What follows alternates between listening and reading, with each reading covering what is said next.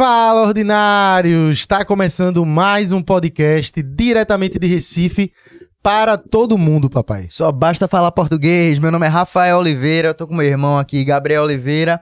Por trás das câmeras, o peruano, nossa enciclopédia humana. Bora lá, mais um pra conta aí. Mais um, vamos embora. Carlinho, baixa 10 centavos do meu volume do meu, do meu fone aqui. que Vou tá ajeitar aqui, ajeita. Ó, seguinte, galera. Mais uma vez a gente tá aqui seguindo a, o- a linha de podcasts com todos os candidatos ao governo do estado de Pernambuco, tirando Marília Reis, porque ela não veio porque arregou. Mas todos os outros foram confirmados e hoje a gente tá aqui para dar continuidade a essa saga de podcasts. E, mais uma vez, como todo início a gente sempre fala, nosso objetivo aqui é tentar conversar da maneira mais informal possível e de uma maneira bem simples com os candidatos para que eles entendam, para que a gente entenda as propostas deles e como eles debatem, como eles se comportam, as ideias, a gente questiona da maneira mais popular possível. Então, fica aqui as informações para a gente não querer pagar de intelectual aqui, né, Rafa? Exatamente, e assim, a gente seguiu isso por quase todos, a gente tá no penúltimo, né? É, amanhã tem mais um, né? não, infelizmente, novamente, Marília arregou, não vai, não vai ter com todos, mas fica aí 99% aí concluído. É isso aí. Hoje a gente vai conversar aqui com um sargento do Corpo de, Corpo de Bombeiros. Tu falou bombeiros, eu falei foi. corpo. Sargento do Corpo de Bombeiros, bacharel em Direito, pós-graduado em Direito Penal e formado em Ciências Políticas. A gente tá aqui hoje com o Jadilson Bombeiro. E aí, Jadilson, tudo bom? Boa tarde, boa noite, pessoal. Boa tarde, Rafael. Boa tarde, Gabriel. A todos vocês que fazem a administração do, do Recife Ordinário. Quero falar da satisfação de estar aqui. Para nós que disputamos um pleito eleitoral de tão alta magnitude, para a gente é muito importante falar para as pessoas, mostrar para as pessoas, usar a nossa única arma, que é a voz, né? É a demonstração da nossa ideologia e mostrar para as pessoas o quão nós somos diferentes de todo esse processo político que está implantado aí há décadas, né? A gente agradece pela oportunidade e diante do banquete, acredito que o pessoal em casa não está vendo, me convide outras vezes, eu estarei aqui com muita satisfação. Muito obrigado pelo Pode convite. comer, viu, candidato? Tem candidato que ficar com medo, deve achar que tem veneno aí, mas É, não. não. eu tô com medo de ficar assim, tossindo, que eu já tô tossindo um pouco. E a gente já viu, ó, já veio dizendo que candidato diferente. A gente já viu que é diferente porque chegou cedo demais, viu? Chegou rapidão, todo mundo atrasado com o trânsito. Jadilson chegou aqui, acho que veio no caminhão do bombeiro, veio É porque, rapidão. é porque seis horas pra mim são cinco horas, né? Eu aprendi isso lá atrás. Sempre pontual. É, sempre pontual. É isso aí. Candidato, antes de a gente começar aqui, a gente tem que agradecer os nossos patrocinadores. Então eu queria começar agradecendo a Volts Motors. Você que não conhece a Volts, motos elétricas 100% pernambucana. Ó, velho, tu vai ficar bestinha quando tu tiver uma moto que tu pode ligar no celular. Eita, roubaram minha moto. Desligou no celular no meio do caminho, não vai carregar nas costas. Então, ó, só pra tu ficar de olho que são, são muitas vantagens de uma moto elétrica, é tecnologia na palma da tua mão. Além disso, né, obviamente, você não vai estar poluindo o meio ambiente, contribuindo aí com, com a poluição e já tá avisando no futuro, porque moto elétrica carrega na tomada que nem celular, inclusive para onde você for. Ah, foi trabalhar, já deixa carregando, vai para outro ponto, já deixa carregando. É Volts Motors. O QR Code tá na tela, é só você apontar aí teu celular ou se estiver assistindo pelo próprio celular aqui, ó, já vai na descrição, você vai direto pro site da Volts. É isso aí, agradecer também a PixBet, a melhor casa de aposta que tá tendo. Eu fiz uma pula, Gabriel, acertei, viu? A Sport Bahia. Botei lá a vitória do esporte, tava. Eu botei 100, voltou 350. Então Bom aí, mesmo. é a chance aí de vocês, vocês que gostam de futebol, gostam de um esportezinho. Faz tua apostinha aí na, na PixBet. É, as cotações são as melhores, você pode apostar ao vivo. Tá? Assistindo o jogo, eita, acho que tal time vai fazer um gol, acho que tal time vai. Acho que vai ter tantos escanteios no primeiro tempo. É a aposta da- das mais gerais até as mais específicas. Então, corre lá e tem aqui o QR Code. O link tá aqui na descrição. O QR Code é onde, Carlinhos? Toda vez eu esqueço. QR Code é aqui. É, o link tá na descrição e faz a tua aposta. Lembrando que é saque rápido, viu? É PixBet. Então tu ganhou, já cai direto no teu Pix. Corre lá. Ó, e agradecer também a MV Telecom, que tá com a gente desde o início do nosso podcast, a MV Telecom trazendo internet dedicada pra gente 100%. O cabo vem direto bater aqui. Você que não conhece a MV Telecom, tá, tô perdendo muito tempo aí com as operadoras aí que a galera já conhece e tá dando trabalho, não consegue ter acesso. A MV Telecom é daqui, é pernambucana e a forma, o contato é outro, vale muito a pena. Eu mudei lá em São Martim, ficou tudo massa e vale a pena você conhecer também. MV Telecom. O arroba tá na tela também. Isso aí. Candidato, sair aqui correndo para pegar o seu presente que tava ali fora, boa, que é um presente da loja Recife Ordinário. Coisa maravilhosa. Todo candidato tá recebendo, dá uma olhada aí. É uma, é uma bandeira especial para ver se você conhece. É. Ó, é a bandeira da Revolução, viu? É a bandeira nossa de Pernambuco. A primeira bandeira da República. Dá uma olhada aí, a bandeira com as três estrelas. Coisa linda. Ó. A gente tá trazendo essa bandeira candidato para todos, pra gente lembrar que tudo que a gente debate aqui é pra melhoria e pra, pela nossa história de Pernambuco. Obrigado, obrigado. Caso vença, né? Qualquer candidato que seja governar, lembrando dessa bandeira do nosso país, Pernambuco. Coisa boa. Candidato, eu já vou começar já polêmico pra gente entender. Vamos embora. Você que é do PMB, Partido da Mulher Brasileira, o senhor como homem, acha justo representar as mulheres de Pernambuco como candidato a governador? Sim, justamente. É, o Partido da Mulher Brasileira, assim como todos os partidos, são partidos políticos. Uhum. Eles não são partidos representantes de cor, de raça, de gênero. São partidos simplesmente políticos. Existem leis hoje, existe uma lei específica hoje para quantidade de gênero. Então entenda, é, digamos que o Partido da Mulher Brasileira fosse composto em sua magnitude de mulher, mas obrigatoriamente por lei teria que ter um terço de homens. Mas é assim hoje, é? Não, hoje a gente eu acho que tem mais homens, mais homens. Não, mas eu digo por lei, tem que por ter, lei, isso, ser. por lei. Entendi. Então, tem que ter um terço de gênero, ou seja, se tiver a maioria mulher, tem que ter um terço pelo menos de homens. Se tiver a maioria homens, tem que ter pelo menos um terço de mulher. Então, o Partido da Mulher Brasileira é um, é um partido político, certo? É, nós realmente é, nós temos uma diretriz de defesa da mulher também, compreende? Mas a gente trabalha a política de uma forma muito magnânima, muito macro. Então a gente tem esse pensamento muito é, é, elástico. Mas eu digo é? como representativi... representação mesmo da mulher. Não tinha uma mulher no partido assim que botasse de cara assim pra fazer o, o papel que você vai Porque fazer? foi uma escolha do presidente, né? É, tivesse, ele teria colocado também, não teria Presidente problema homem, no caso. É, homem.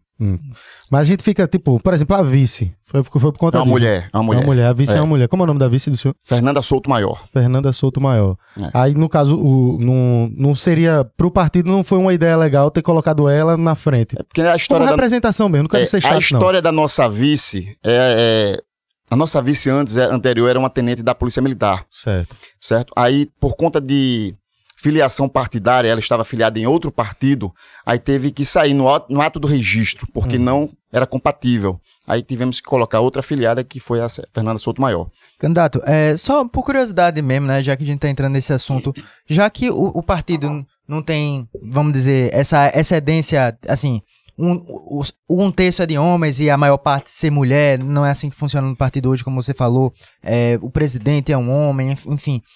De onde veio a ideia do nome Partido da Mulher Brasileira, assim? Porque para quem vê de fora, aparenta não fazer tanto sentido, sabe? É, vamos lá.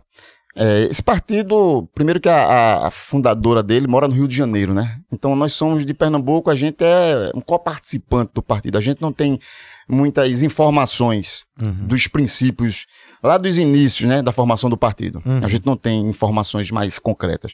Nós somos participantes hoje, assim como poderia ser participante de qualquer outro partido. Compreende? Então tem informações que a gente realmente não sabe. Entendi. Ó, eu queria saber assim, já que a gente tá nesse assunto e, da- e fala do partido que de fato é o partido da- das mulheres brasileiras, né? Eu queria saber qual política pública você, como um eventual governador, acha que seria mais importante para ser aplicada em Pernambuco, levando em consideração a questão do Partido das Mulheres, principalmente na visão para as mulheres, assim. Que política pública seria legal para ser aplicada num eventual governo seu? É, política pública são diversas, né? A gente não tem como pontuar apenas um modelo de política. Agora nós temos um modelo de política para ser humano muito grande. Certo. Por exemplo, nós temos uma reforma, nós temos é, um projeto de reforma educacional que se a gente não fizer isso nesses próximos quatro anos, é, se continuar esse mesmo modelo educacional aí, o Brasil vai definhar de uma maneira muito grande. Né? Esse modelo aí é fadado ao fracasso.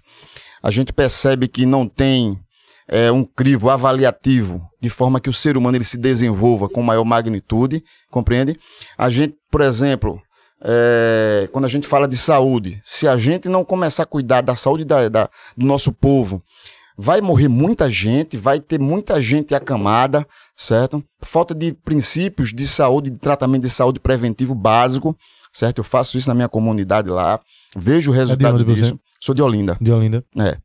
Então, é, política pública a gente vai fazer diversas, né? À medida que a gente vai for conversando aqui, cada tema a gente vai é, destrinchando por cada um deles. Então tu tem algum assim, que um, mesmo que seja pessoal, qual é uma prioridade, assim, uma coisa que esse ponto aqui é muito importante pra mim?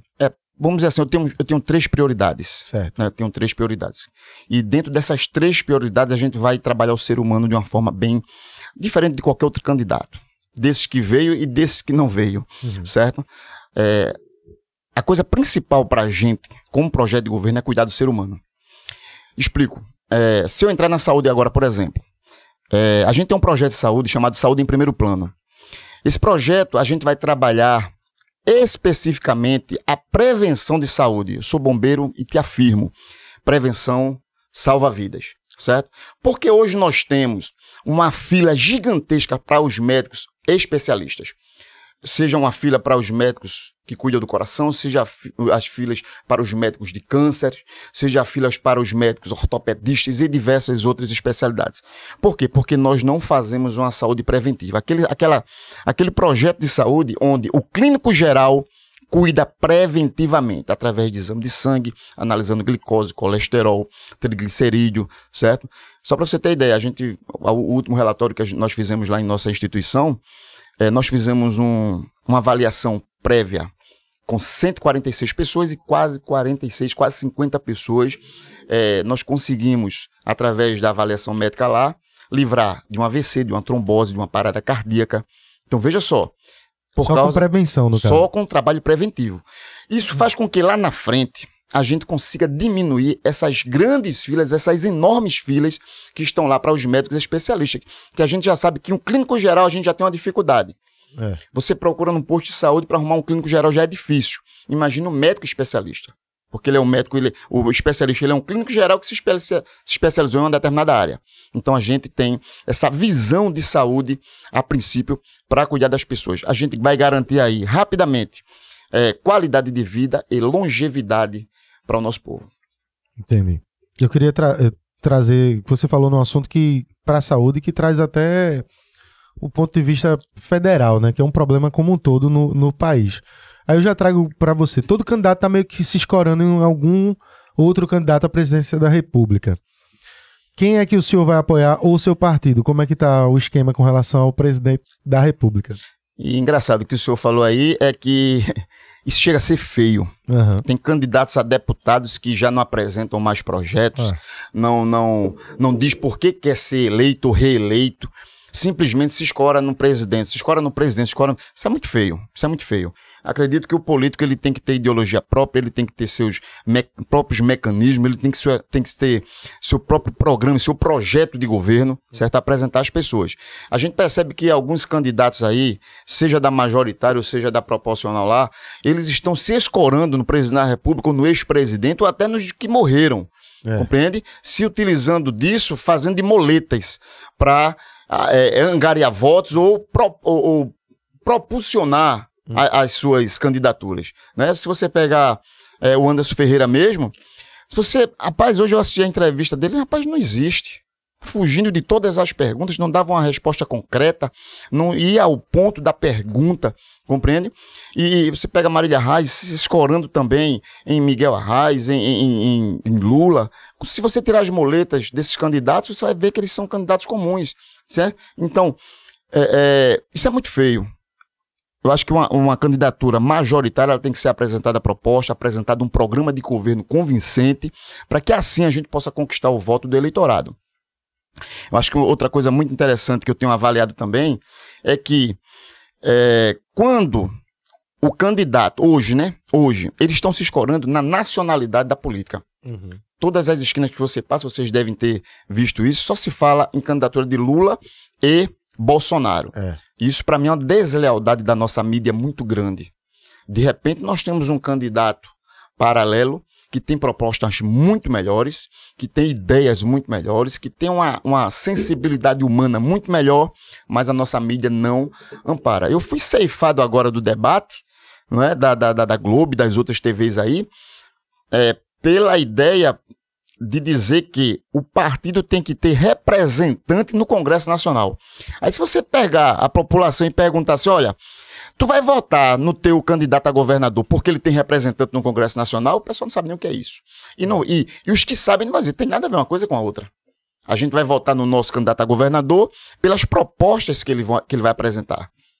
Pelo modelo de política de melhoria que ele vai que ele tem para É, apresentar. deveria ser Não assim. tem nada a ver uma coisa É. com a outra, entendeu? Então me ceifaram, eu estava preparado para ir para o debate, mostrar para Pernambuco o quão sou diferente, desde a minha originalidade até a apresentação do meu programa de governo, junto com minhas propostas e os meus projetos de governo. Fui ceifado, fiquei triste, mas é vida que segue. Mas o partido, ele tem algum direcionamento para algum candidato, mesmo que não seja Lula ou Bolsonaro? Eu Não, também acho não. triste ficar só falando dos dois como se não existisse mais ninguém. Justo. Mas Nó- hoje a gente é, já sabe não que é uma temos. realidade. Nós não temos, nós não, não, tem, temos. não, não Nós- apoia ninguém. É, nós estamos caminhando sozinhos, nós não temos candidato à presidenta- à presidência da República. É, eu sou muito partido, certo? Uhum. Se eu estou nesse partido, então eu sigo as diretrizes do partido. E se o partido tivesse um candidato, um ou outro, A, B, ou C ou D, eu estaria aqui defendendo a bandeira dele tranquilamente. Mas aí é que tá. Quando chega um candidato aqui que diz que, que tá lá escorado em Lula, a gente faz uns questionamentos pra pra saber o- os motivos dele estar escorado em Lula. Quando é Bolsonaro, do mesmo jeito, questionando atitudes de Bolsonaro. Já que o- você e o partido não tem, eu vou, vou fazer uma pergunta dos dois. Do- Com relação a Lula, o que é que você acha do, da- do ex-presidente Lula como governante? Como governante, vamos lá. Interessante, viu? Eu, como militar, Hum. na minha época, o governo de Lula para mim foi bom. Certo, Compreende? Eu tô falando como cidadão. certo, como cidadão. Eu- o cidadão, ele não tem uma visão técnica do processo político. Uhum. certo? Então, como cidadão, como militar na época, para mim foi bom. Nós tínhamos um, um- a gente fazia um curso online, Uhum. certo? De melhoria de capacitação policial e tal, e a gente ganhava um valor mensal para por causa daquele curso. Eu recebi ali acho que uns 3 a 4 anos. Foi muito bom, me ajudou ah, na faculdade, para pagamento da faculdade e tudo. Eu não posso dizer que o governo foi ruim, certo? Só que quando a gente olha pelo ponto de vista técnico, Uhum. Aí, como político, como estudioso político, aí quando a gente olha a política de forma técnica, aí a gente começa a perceber que a gente não pode olhar só para o nosso umbigo. Uhum. A gente tem que olhar a nação como um todo, certo? Aí tem algumas críticas e tem alguns é, aplausos para ele, certo? Da mesma forma deste governo que está aí e de outros governos que passaram. Eu tenho, eu tenho, eu sou, sou um estudioso político e sou muito técnico em tudo que eu falo. Certo. Porque o que eu falo aqui, de repente fica gravado e alguém vai me pegar lá na frente. Olha, tu falasse algo lá atrás É. que não era condizente com o que tu vive hoje. É muito difícil me pegar em contradição. Eu tenho a sensibilidade de entender o seguinte: para criar essa. para a gente responder essa celeuma, né? O governo Bolsonaro e o governo Lula tem coisas boas em todos os, os dois governos. E o que tem de bom deles, eu peguei para mim. Isso é estudo, isso é técnico. Compreende? Uhum. Eu peguei para mim. O que tem de ruim não me interessa, eu já retirei do meu rol de formação política. Então, eu, te- eu tenho uma coisa que eu tenho também, diferentemente desses modelos de governo que estão aí, é a sensibilidade de entender quando a gente erra. Eles não têm, eles, eles se entranham com os erros e querem provar pra, a todo custo que aqueles erros estão certos. É. Não é assim, certo? Então é importante o político ele ter a sensibilidade de dizer, olha, eu errei aqui, e aqui eu não quero errar mais, eu quero consertar, seja de um lado, seja do outro. Eu me montei dessa pessoa política, tenho ideologia própria, estudo para isso, para justamente sair dessas duas bolhas. Montaram duas bolhas políticas, compreende? Fazendo com que as pessoas não raciocinem mais. Quando eu, eu disse em outra entrevista o seguinte: se eu me abraçar com a direita e disser que sou direita, extremamente direita, eu, estou, eu, vou, eu vou estar embolhado, mas, sobretudo, eu vou estar carregando fardos que a direita também tem de erros, certo? Se eu me abraçar com a esquerda, é da mesma sorte. Então, eu, Jadilson Bombeiro, estudioso, político, coração sensível para ajudar a humanidade, eu prefiro carregar os meus próprios fardos, E Jadilson, como você mesmo falou, são governos e cada governo tem erros e acertos, né? justamente. É, você, o que- como você falou que guardou para si os, os acertos e falando de forma técnica, como você é, é técnico, quais seriam os acertos dos governos tanto de Lula quanto Bolsonaro e os erros que você analisou e diria assim, pô, velho, isso aqui poderia ser feito diferente? Pelo menos uns dois. Vamos lá, pelo menos os dois. Quer que eu comece por onde? Pela esquerda ou pela direita? Vamos pela esquerda. Pela esquerda. Pela esquerda, os acertos, vamos lá. Primeiro, uma coisa admirável em Lula. Ele é um cara que ele chega em qualquer ambiente, Uhum. certo? Ele trouxe a Olimpíada, ele trouxe a Copa do Mundo, tudo no desenrolo. Ele é muito inteligente. Ele sabe fazer isso, ele sabe fazer essa política, sabe? Quem era bem parecido com ele nessa, nessa dinâmica era Eduardo Campos. Compreende? Isso era um, foi um acerto, foi uma coisa boa. É, naquela época, vocês são mais novos que eu, naquela época, a gente via muita gente pedindo comida nas ruas. Certo? E com o crescimento do Bolsa Família, meu pai dizia para mim, rapaz, ó, cadê aquele pessoal que pedia comida na, na, na, porta lá da minha casa, por exemplo, né? Não, houve uma diminuição. Foram acertos, Uhum. certo? Total. É, os erros, por exemplo, na educação. Na educação. É, quando se tem sinceridade com a educação, se começa todo investimento pela base. Certo? Pela base.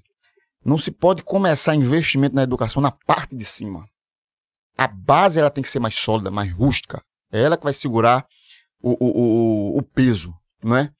E eu acho que foi uma falha da esquerda na, na, na questão educacional. Investir mais na parte da formação de faculdade e não na base, né? Não, investir mais na base, Sim. na base. Então, eles não terem investido. É, não terem investido. No isso. caso, seriam investimentos que foram feitos do FIES, ProUni, seria mais interessante que fosse direcionado para a parte da escola, então. Isso, isso, isso. Porque é o seguinte, você vai pegar, você, primeiro você tem que preparar a pessoa para ir para a faculdade, Hum. certo? É, se existe um meio que não existe desenrolo, que não existe apadrinhamento, é na educação. O que vai contar na educação são quantas horas de estudo você teve, quantas noites você virou estudando, compreende? Então o conhecimento é algo que não tem como você fazer ajeitadozinho. Ou você se preparou, ou você tem conhecimento, ou você não tem. Compreende? Então, eu, eu passei por isso na, na, na faculdade em 2014, ali quando estava me formando, eu vi amigos que, é, caramba, o cara estava se formando comigo ali, e a gente, um assunto básico assim de direito, por exemplo, o princípio da igualdade, conversar com. O cara tava voando, sabe como é? Outro dia, é, é, o cara tinha acabado de tirar a habilitação, aí falou sobre, por exemplo, é. Como é, rapaz? É. Esqueci um temazinho lá da habilitação. Bom, enfim. é, e o cara, a gente percebia que ele não tinha aquela estrutura, Aham. compreende? Pra estar ali, pra, pra de repente advogar lá na frente e tal.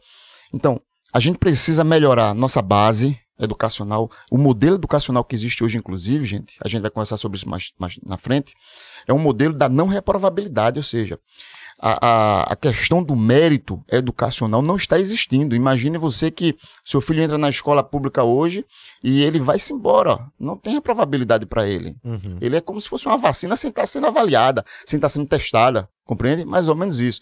Que é... Eu ia só comple- complementar eu sou estudante de economia e um dia um professor mostrou um artigo, um artigo pra gente.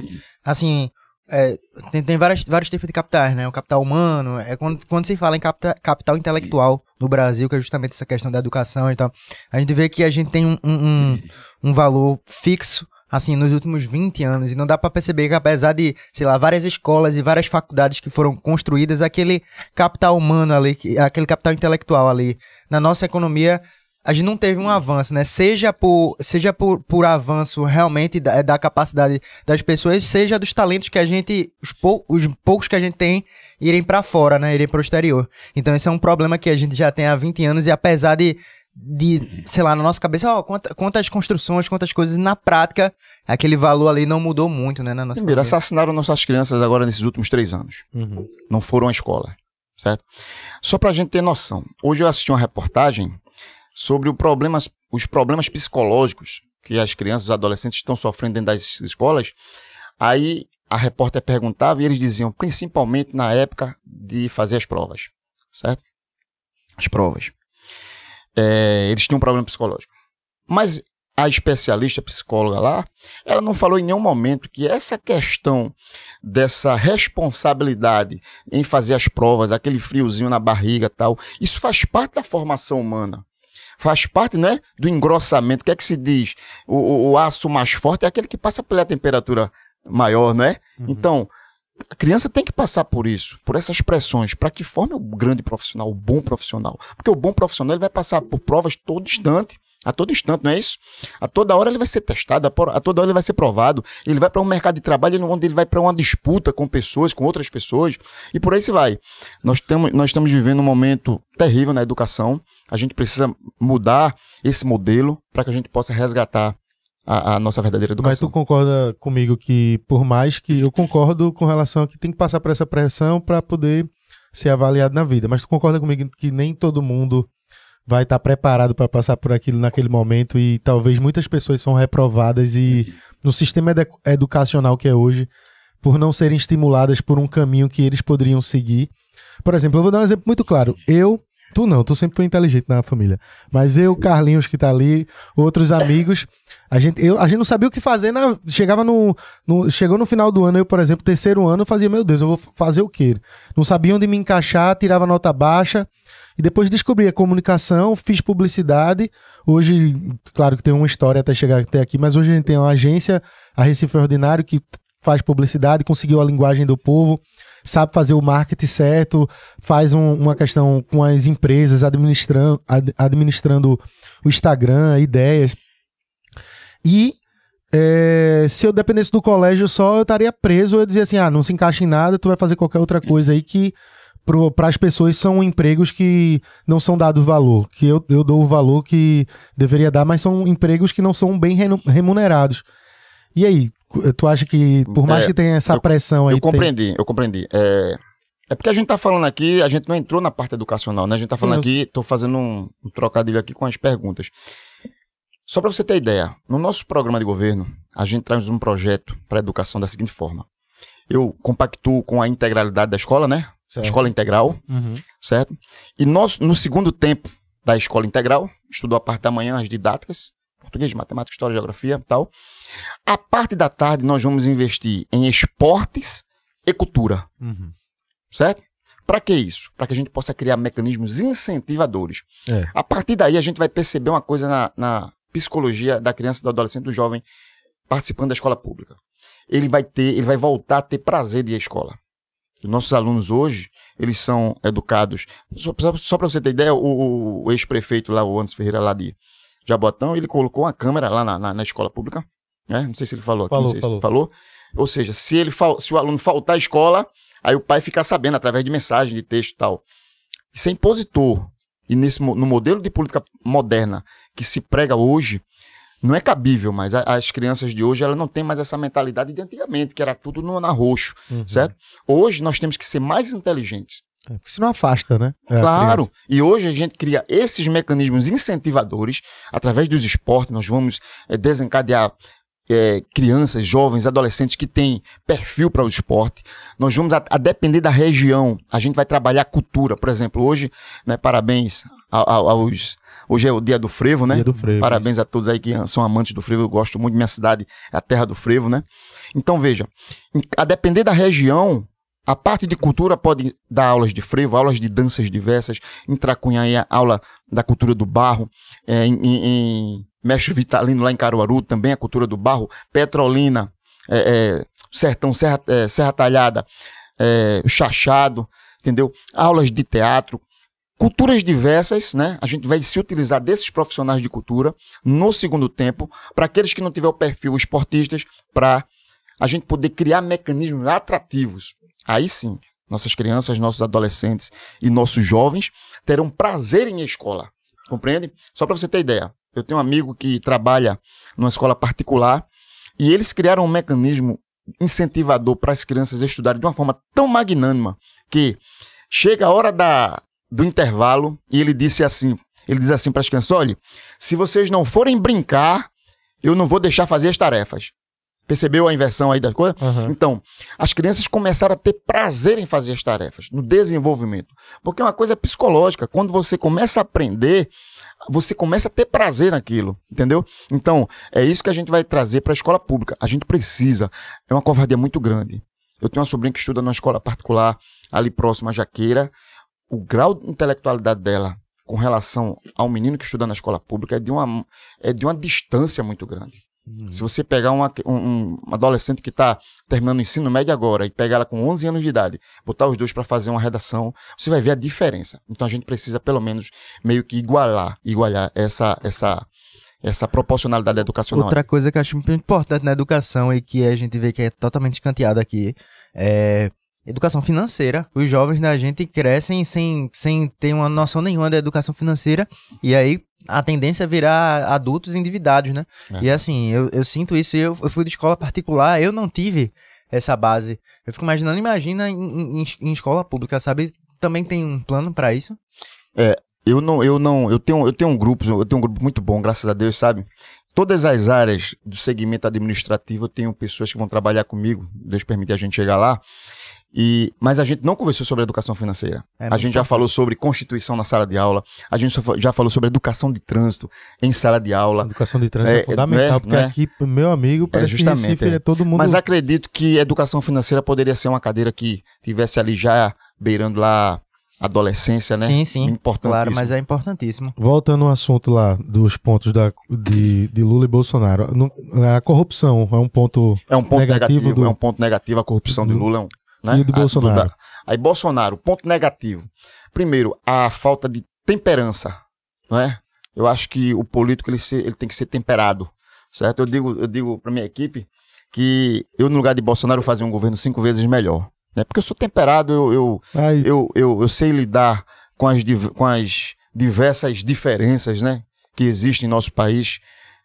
Quer não, eu ia fazer uma piada, mas depois eu pensei que você poderia entender que eu tivesse colocando você pra baixo, mas não, era Bolsonaro. Ia dizer, Mas fica à vontade. até uma capivara fica melhor do que... Mas não é possível, né? Pra, Certo, certo. Porque eu acho Bolsonaro, meu amigo, principalmente nesse ponto aí que É. você falou, como temperamento, não representa Justo. nada, principalmente pro Brasil, um país que a gente já tem o histórico de ter pelo menos um aquele aquele rolão lá que sabe falar, que sabe ser político, mas do jeito que tá, parece que tá deixando as pessoas cada vez mais agressivas umas com as Justo, eu acho que a- a- a- muitas vezes a falta de temperança dele é, é um ponto negativo. Deixa eu ver outro ponto negativo assim que eu percebo. Já Pronto. acredita na corrupção, porque eu acredito.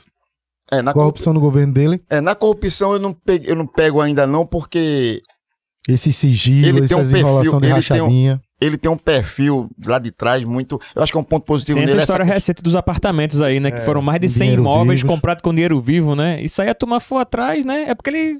É, justamente. Mas assim, eu, eu vejo assim o nome dele, o nome ele mesmo, né? O CPF dele, vamos dizer assim. Ele, ele, ele é muito firme nesse negócio aí. Eu vi uma reportagem outro dia que ele era vereador do Rio de Janeiro. Aí o presidente da Câmara, né? Ele tava chegando lá e o presidente da Câmara fez: é, Bolsonaro, vá pegar seu carro novo, viu? A, a sobra da verba da Câmara, a gente comprou um carro novo para cada vereador. E ele naquela, naquela, é, como é?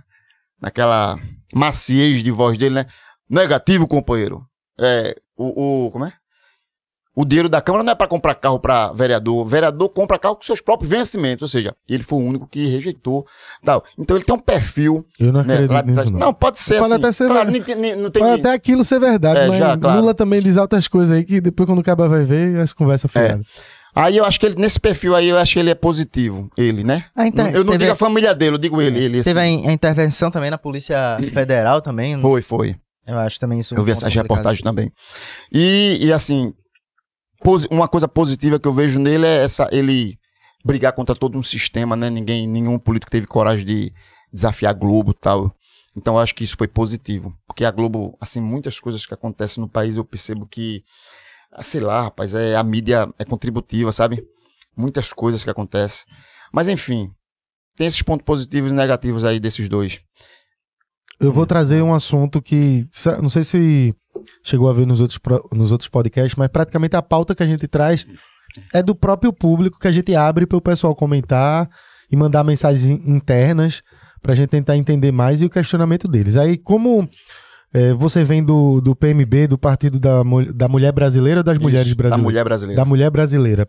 Aí um- um dos questionamentos que trouxeram que foi muito importante foi se vai governar para as mulheres, para todas as mulheres, para as mulheres trans também.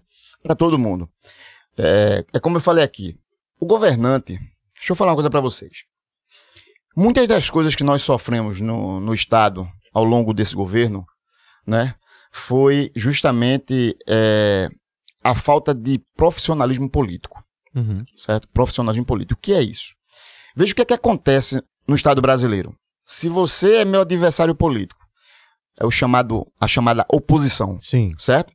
Aí você lança um projeto fantástico, fabuloso, que a sociedade ela vai ter um, um ganho enorme. Aí eu, porque eu sou oposição a você, eu voto contrário ao projeto. Isso é falta de profissionalismo político, certo? O nosso, o nosso governador não se dá bem com o presidente da República. Com isso, acredite, muitos, muitos projetos ficam para trás por conta de, de levar a pessoalidade para o profissionalismo político. Eu não teria esse problema algum. Eu tenho que governar para pessoas, para seres humanos. Afinal, a, é, a, mulher trans paga imposto também. Né? Claro, né? trabalha também, é o ser humano também. Aí, e ela vai passar fome por causa disso? Você está entendendo? Uhum. É isso que as pessoas se admiram comigo. É isso que é, é, é, uma das nossas diferenças. Eu, sou, eu quero ser governante de pessoas, de seres humanos. Compreende? Eu tenho que ter essa sensibilidade de saber que as pessoas precisam de política pública para todas as áreas. Política para mulheres, política para os, os LGBTs, política para os héteros, política para todo mundo. Eu não venho com um discurso, ah, eu vou trabalhar só para o pobre, porque o pobre está passando fome, porque eu vou. Não, trabalhar para o empresário também. Porque quando o empresário cresce, ele precisa de mais mão de obra, a, mão, a, a, quantidade de mão de obra cresce, a gente aumenta o número de empregados, diminui o número de desempregados. Isso é pensar na política no, no macro. Uhum. É pensar no ser humano como um todo. Então, eu não tenho essa, essa, essa probleminha, esse probleminha aí. Eu sou muito profissional, certo? Eu, é como eu digo, eu tenho um modelo político próprio, eu estudo política, certo? E sou muito profissional nesse sentido. Não terei problema nenhum de governar para todos os seres humanos, para todos os pernambucanos. Aí, para uma trans, para que está assistindo, que votaria em você, como é que ela ela poderia esperar algum tipo de política pública ou com relação à segurança, que são, que são mais falados, ou também um ponto importante de inserir no mercado de trabalho, que a gente sabe que não é tão fácil a galera trabalhar sendo trans, muitas vezes até eu, eu não digo LGBT como todo, mas a travesti, por exemplo, você não vê em qualquer lugar um travesti trabalhando, até por isso que trazem até essa associação criminalizada de estar tá sempre com relação à prostituição ou não consegue se inserir marginalizada. marginalizada no mercado de trabalho. Isso pensando na mulher trans isso também seria possível no governo seu com certeza. Vê só é, o mercado de trabalho ele precisa de profissionais certo quando a gente eu tenho um projeto por exemplo é o adolescente que está terminando ali o ensino médio hum. a, a gente desenhou um projeto para que com a parceria que a gente vai fazer com as pequenas, médias e grandes empresas, né? Nós vamos desburocratizar as pequenas, médias e grandes empresas, certo? A gente vai criar um ciclo de empresariado no estado de Pernambuco que hoje, enquanto as empresas elas querem sair do estado, amigos meus com pequenas, médias empresas aí saíram, foram para Paraíba, inclusive, a gente vai ser é, um, um estado atrativo de pequenas, médias e grandes empresas. Então, com essas aberturas, a gente vai criar dois, dois modelos de parceria. Primeiro, é, inserir esses os jovens no primeiro emprego, através até de preparação, certo? Uhum. Com os cursos técnicos, para que a gente possa inseri-los no primeiro emprego e ter um programa, um projeto incentivador para as médias e grandes empresas, que é justamente todas as vezes que inserir aquela, porque tem uma diferença, né, pessoal? O cara tá com 18 anos, aí o pessoal já chama ele de desempregado, porque ele não está trabalhando, mas ele não é desempregado. Ele está sem emprego. Uhum. Ele está se preparando, se qualificando para o mercado de trabalho. Desempregado é aquele profissional que já trabalha a vida toda e por um motivo de economia, queda de baixo de qualquer que seja, ele perdeu seu emprego. Então ele é um desempregado.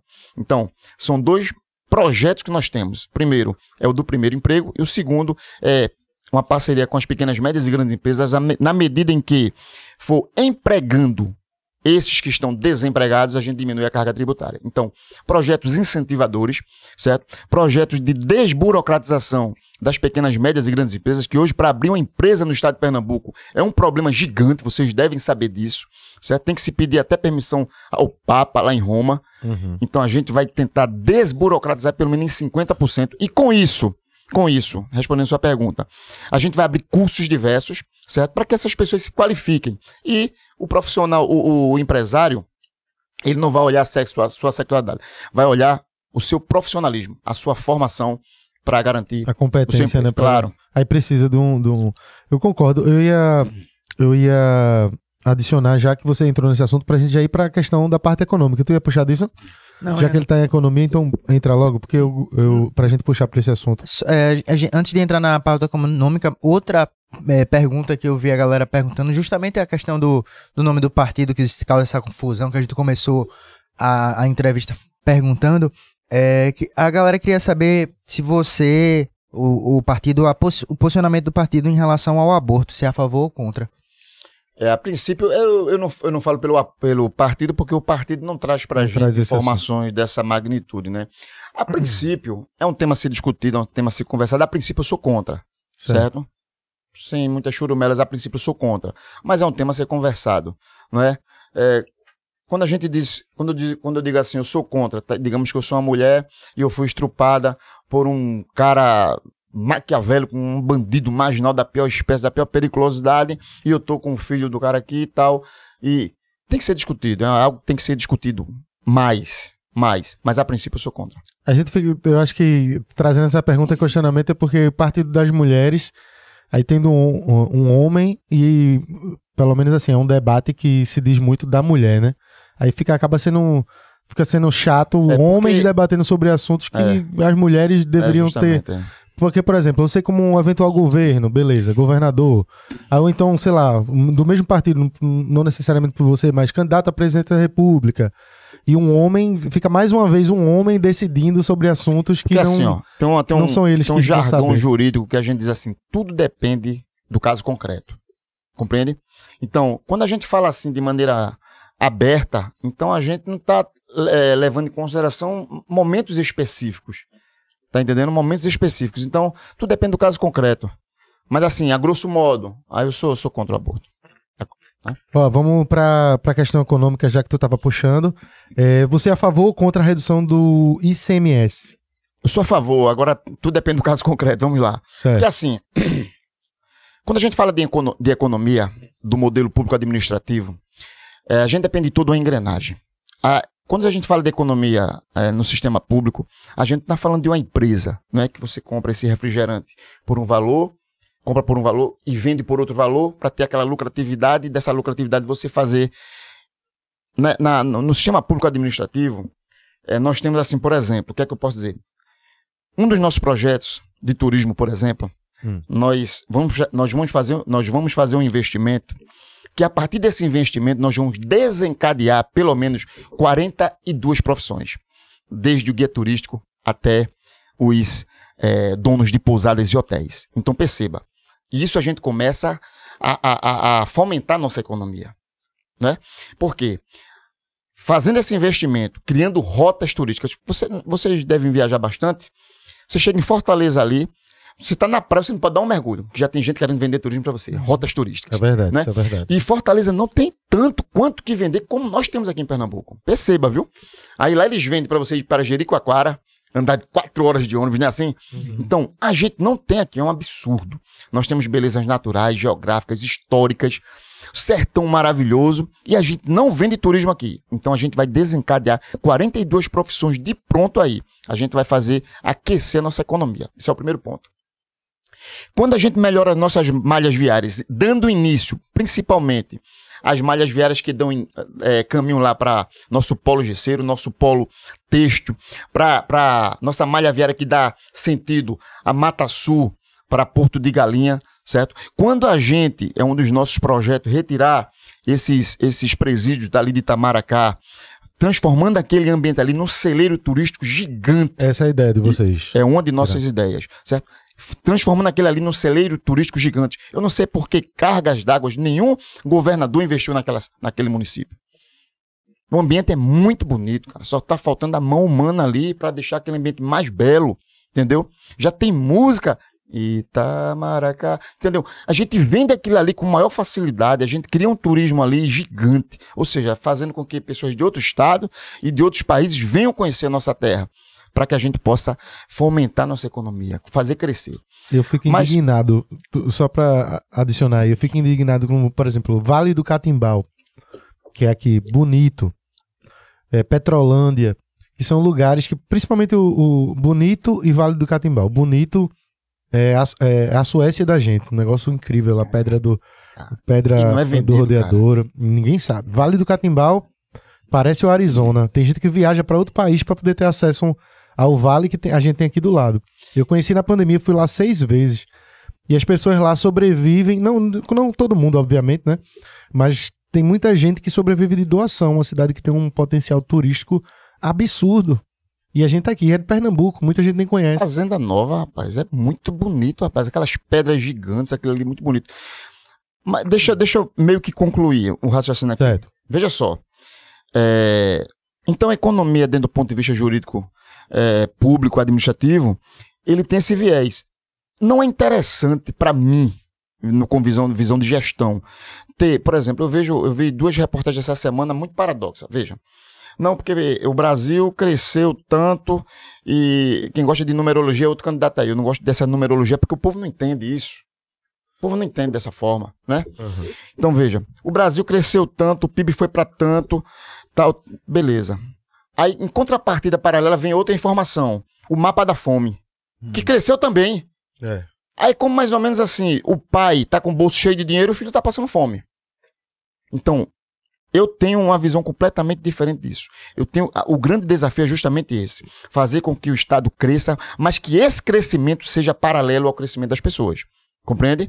Paralelo. Cada secretaria trabalhando paralelamente. A gente tem que crescer economicamente, mas a- essa economia ela tem que ser transferida. Ela tem que fazer, transformar isso em empregabilidade, ela tem que transformar isso em comida na mesa das pessoas. A gente tem que, a gente tem que resolver o problema da falta d'água ali no Agreste. Eu tive uma reunião lá com, com alguns representantes de empresas ali do Polo Têxtil. Rapaz, falta água lá, cara. Não resolveram esse problema ainda esse tempo todo. Até hoje, né? Eu era pequenininho, é, não resolveram o problema da, da, da, da falta d'água no sertão, cara. Os caras estão no poder há tantos anos, tantos anos. Esse modelo de governo que está implantado aí, esses cinco que a grande mídia pega aí, eles têm o mesmo modelo de governar. Só vai mudar a figurinha. Mas o modelo de governar é o mesmo. Eles trabalham em cima da miserabilidade. E o que é isso? É, é sempre deixar a pessoa à mercê da necessidade política.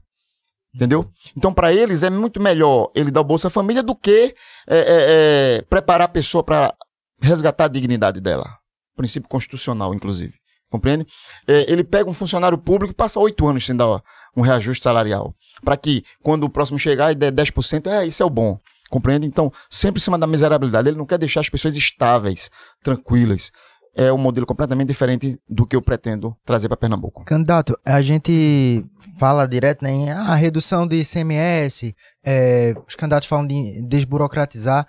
E, a, PVA, e, né? E, e aí você vê que a, as contas, a conta é uma matemática básica, assim, quando você diminui a receita né, com, com esse ICMS, né? E, e você mantendo as mesmas dívidas do governo, né? Você vai, vai ter gastos.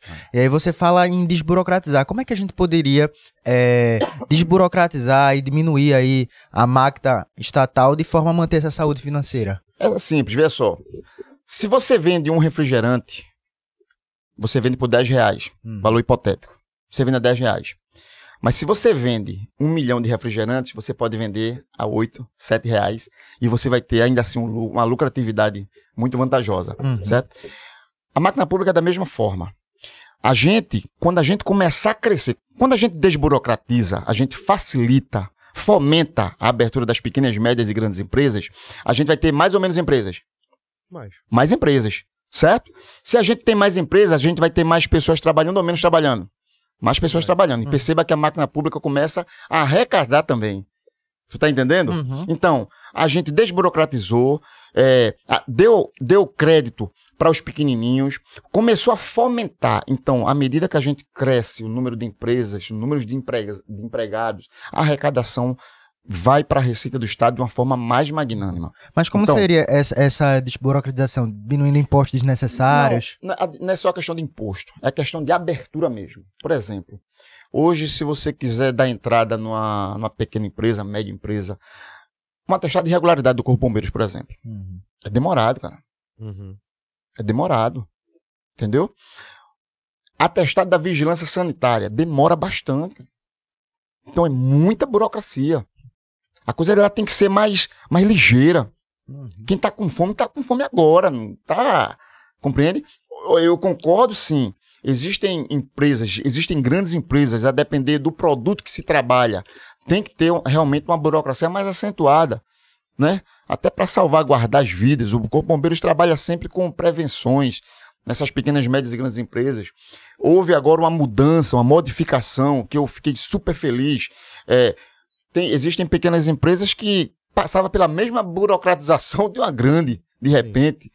Os atestados de irregularidades dessas pequenas empresas agora serão de três em três anos, ou seja, já é uma desburocratização, já é uma facilidade, já é um incentivo para que eles possam. E a gente vai desburocratizar muito mais. Quanto mais a gente facilitar a vida do empresário, mais ele cresce, mais abre-se a- as vagas de emprego, mais a gente emprega. A gente trabalha a economia, a gente trabalha, a- a- é, trabalha o desemprego e a gente trabalha a qualidade de vida das pessoas. Essa é uma forma de atrair novos investidores. Mas com relação a incentivos fiscais, tu acha legal? Eu acho legal, eu acho legal. Não, não, não fere a saúde financeira do Estado, não fere. Porque são incentivos fiscais pequenos, certo? Vai incentivar mais o empreendedor, porque o empreendedor ele vai produzir mais, ele vai ter um desconto a mais. Tu imagina, tu, é, tu és um empreendedor e o Estado diz assim, ó, a cada pessoa que tu assinar a carteira formalmente, certo? É, é, joga, bota ele para trabalhar formalmente, o Estado dá uma diminuição aqui na tua carga tributária. Isso é interessante para ele, entendeu? E não vai ferir a receita do Estado, vai ajudar o empreendedor, o empreendedor vai crescer ao passo que o Estado também cresce junto. À medida que o empreendedor cresce, o Estado cresce junto. Né? Quanto mais impostos, quanto mais receita, quanto mais é, é, arrecadação, o Estado também cresce concomitantemente. A sensação que a gente tem é, hoje é que o governo do estado meio que persegue os pequenos empresários. Eu ouvi isso essa semana, cara. Essa semana eu ouvi isso. Eu fui para a inauguração de uma, de, uma, de uma empresa de um amigo meu e a gente conversando, ele disse: rapaz, a, a sensação é essa, que o Estado é contra os empresários. Eu não vejo nem motivo para isso. Não Por- vejo. Tu- tu- Por quê? Se poderem desenvolver mais, por que atrapalhar e não é, isso, facilitar? é isso que eu queria saber. É isso que eu queria saber. Será que é pra galera ficar na mão e. É, É, é- é- é- Chega a ser assustador, assim. E, demais. e eu trago até da maneira mais micro possível, que eu trago até para as prefeituras. Que é até um, um ambulante, assim. Às, vezes- às às vezes a gente vê uns vídeos assim, o cara vendendo fruta na rua e levando tudo, e não pode, não sei o quê. É. E beleza, vamos dizer, ah, não pode ali. Mas onde é que pode? Não Onde é tem que como pode? facilitar, criar um espaço, um ambiente, porque a galera só quer trabalhar. Justamente. E, velho, não pode, pô, tu vai tirar toda a mercadoria daquela pessoa É. que, que depende daquilo, você vê depois fica. Tem vida a galera chorando, caindo em desespero depois de, de perder é. toda, toda a mercadoria. É Ou seja, complicado. não, dá, não cria um mecanismo incentivador e ao passo que tira o direito do cara buscar o seu pão, né? Exato. Ó, eu trabalho em comunidade e nessa última, nessa pandemia, né? Nessa pandemia que houve aí, é, imagina uma senhora chegar lá pra mim e dizer assim, é, o senhor tem algum, alguma feira básica aí? Porque a única, o único meio do meu filho ganhar dinheiro era vender água no, água, água no sinal. E não tá podendo por causa da pandemia.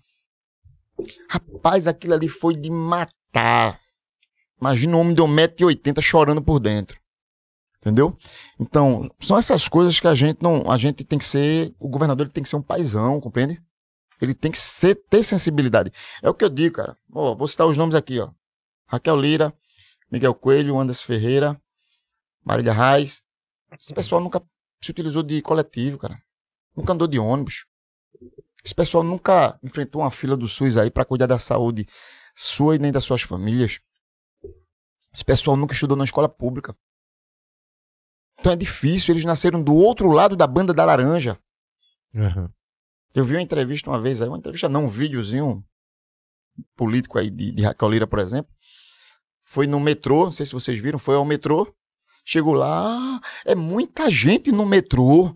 Caramba, conversei com Dona Maria que ela passa três horas para ir do trabalho para casa. Ela não sabia disso, cara. Que é isso?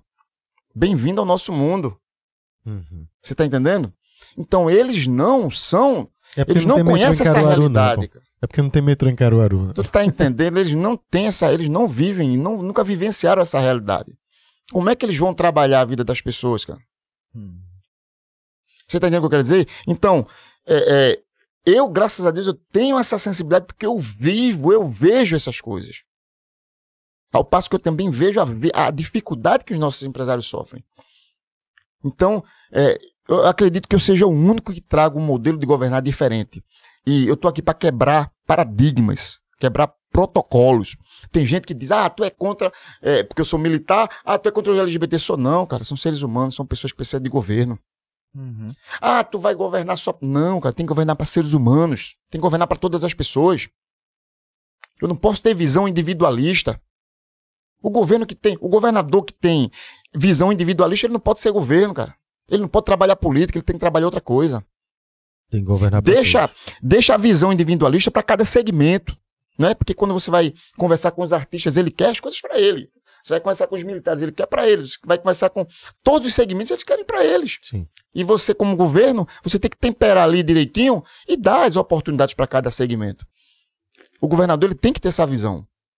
E o que eu percebo aí é que o pessoal, ele- eles é, é, ou se esquerdeiam ou se, di- se di- direiteiam, compreende? Mas a visão humanística fica muito fora do processo. Eles ficam trazendo pessoalidade para dentro do processo político. Isso aí é inadmissível. Dentro do projeto de política moderna, isso não existe. Isso era para ter acabado há muito tempo. Vamos para segurança para a gente saber. Pernambuco é um dos estados mais violentos do país e a gente queria saber de maneira prática, ainda mais que você que é, é um militar, o que é que dá para ser feito para a segurança pública em Pernambuco, levando em consideração que o policial hoje é, a gente tem o, suca- o sucateamento da polícia de uma maneira absurda, falta até bala, colete, os caras não saem de casa sem saber se volta e ao mesmo tempo a população sofre com os assaltos e a criminalidade no dia a dia e também com a truculência policial pelo despreparo e de estar vivendo essa vida tensa, louca, chega nos cantos e a violência gratuita para todos os lados. Como é que dá para ser um governador que vai pensar na população menos favorecida que sofre esse tipo de violência, no policial que tá lá com tudo sucateado, não sabe se volta para casa? E de maneira prática, como é que se resolve isso? Que ninguém resolve. Vamos lá, isso é muito fácil de resolver, cara. Isso é muito fácil. Câmera é aquela ali, né? É. Pernambucano, é muito fácil resolver isso. Vê só. é, vocês lembram do, do tão falado Pacto pela Vida, Sim. Sim. certo? Muitos do que- dos que vieram aqui não sabem o que é o Pacto pela Vida, não sabem nem o que foi o Pacto pela Vida. E eles apresentam números positivos, é óbvio. Hum. Aquela conta matemática inversamente proporcional. Se você aumenta o número de efetivo policial, você diminui o número de criminalidade. Isso é básico, certo? O Pacto pela Vida basicamente foi isso. O aumento do número policial. No concurso de, no- de 2006, o então governador Eduardo Campos chamou todos os aprovados. Né? Vocês já fizeram concurso e vocês sabem. Todos os aprovados, ou seja, é só tira, ti- é, chamou todos aqueles que livraram o ponto de corte. Certo. Na época eu lembro que a pessoa disse assim: chamou gato, cachorro e papagaio certo? Quando você tem um número grande de policiais na rua fazendo ostensivo e dá trabalho ostensivo, você diminui, principalmente aquela, aquele tipo de criminalidade que é mano a mano, que é o roubo, que é os- são os assaltos, que são as agressões. É óbvio, essa diminuição aí, ela é patente. Mas tem uma falha no, no, no Pacto pela Vida. É que eles não trabalharam o social. É aí onde entra Jadilson Bombeiro com sua ideologia e com seus profissionais que vai trabalhar isso. Como é que trabalha o social? Como é que a gente faz isso? Na escola pública, eu falei para vocês aqui, eu adiantei uma parte, a gente vai trabalhar a parte esportiva e a parte de cultura. Fazendo com que as nossas crianças e os nossos adolescentes, os nossos jovens que estão na escola pública, sejam direcionados posteriormente para o mercado de trabalho. Aqueles desempregados que estão ociosos no meio da rua, nós vamos criar mecanismos incentivadores para o trabalho, que é através das pequenas, médias e grandes empresas, certo? O grande problema da criminalidade hoje é a ociosidade.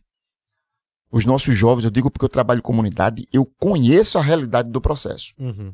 Chega as pessoas lá me procurando, já disse, arruma um emprego para mim. Eu sento aí e tal, a gente começa a conversar. O que é que você sabe fazer? Sabe o que eles me dizem? Qualquer coisa. Qualquer coisa significa o quê na linguagem popular?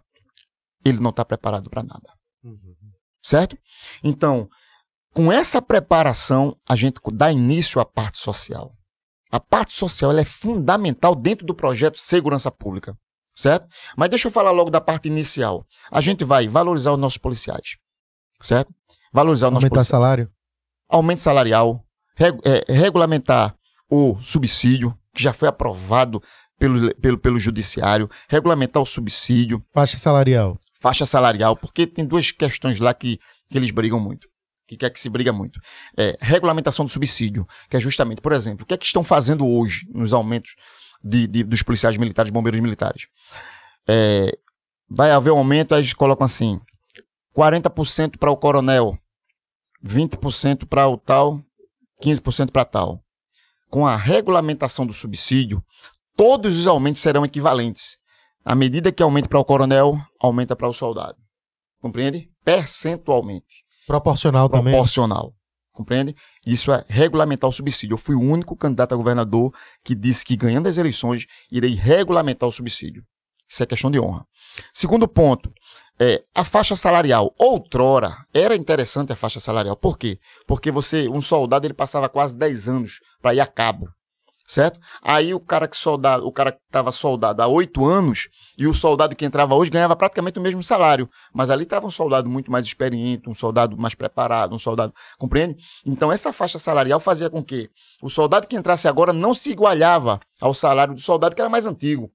Pelo tempo de serviço, ele já tinha ali, digamos que, valores hipotéticos aqui. O soldado entrar ganhando mil reais e o soldado, ele mesmo sendo soldado, mas ele era classe C, D, aí estava ganhando lá e quatrocentos reais, por exemplo. Uhum. Compreende? Então, hoje não é interessante, porque as promoções elas estão mais gradativas, estão mais rápidas. Então, não é interessante. Então, essa retirada da é um faixa salarial falido, né? Funcionou, mas hoje já não já funciona não funciona mais. Entendi. Então, a retirada da faixa salarial hoje é, é- é- é- é infinitamente necessário para a corporação militar.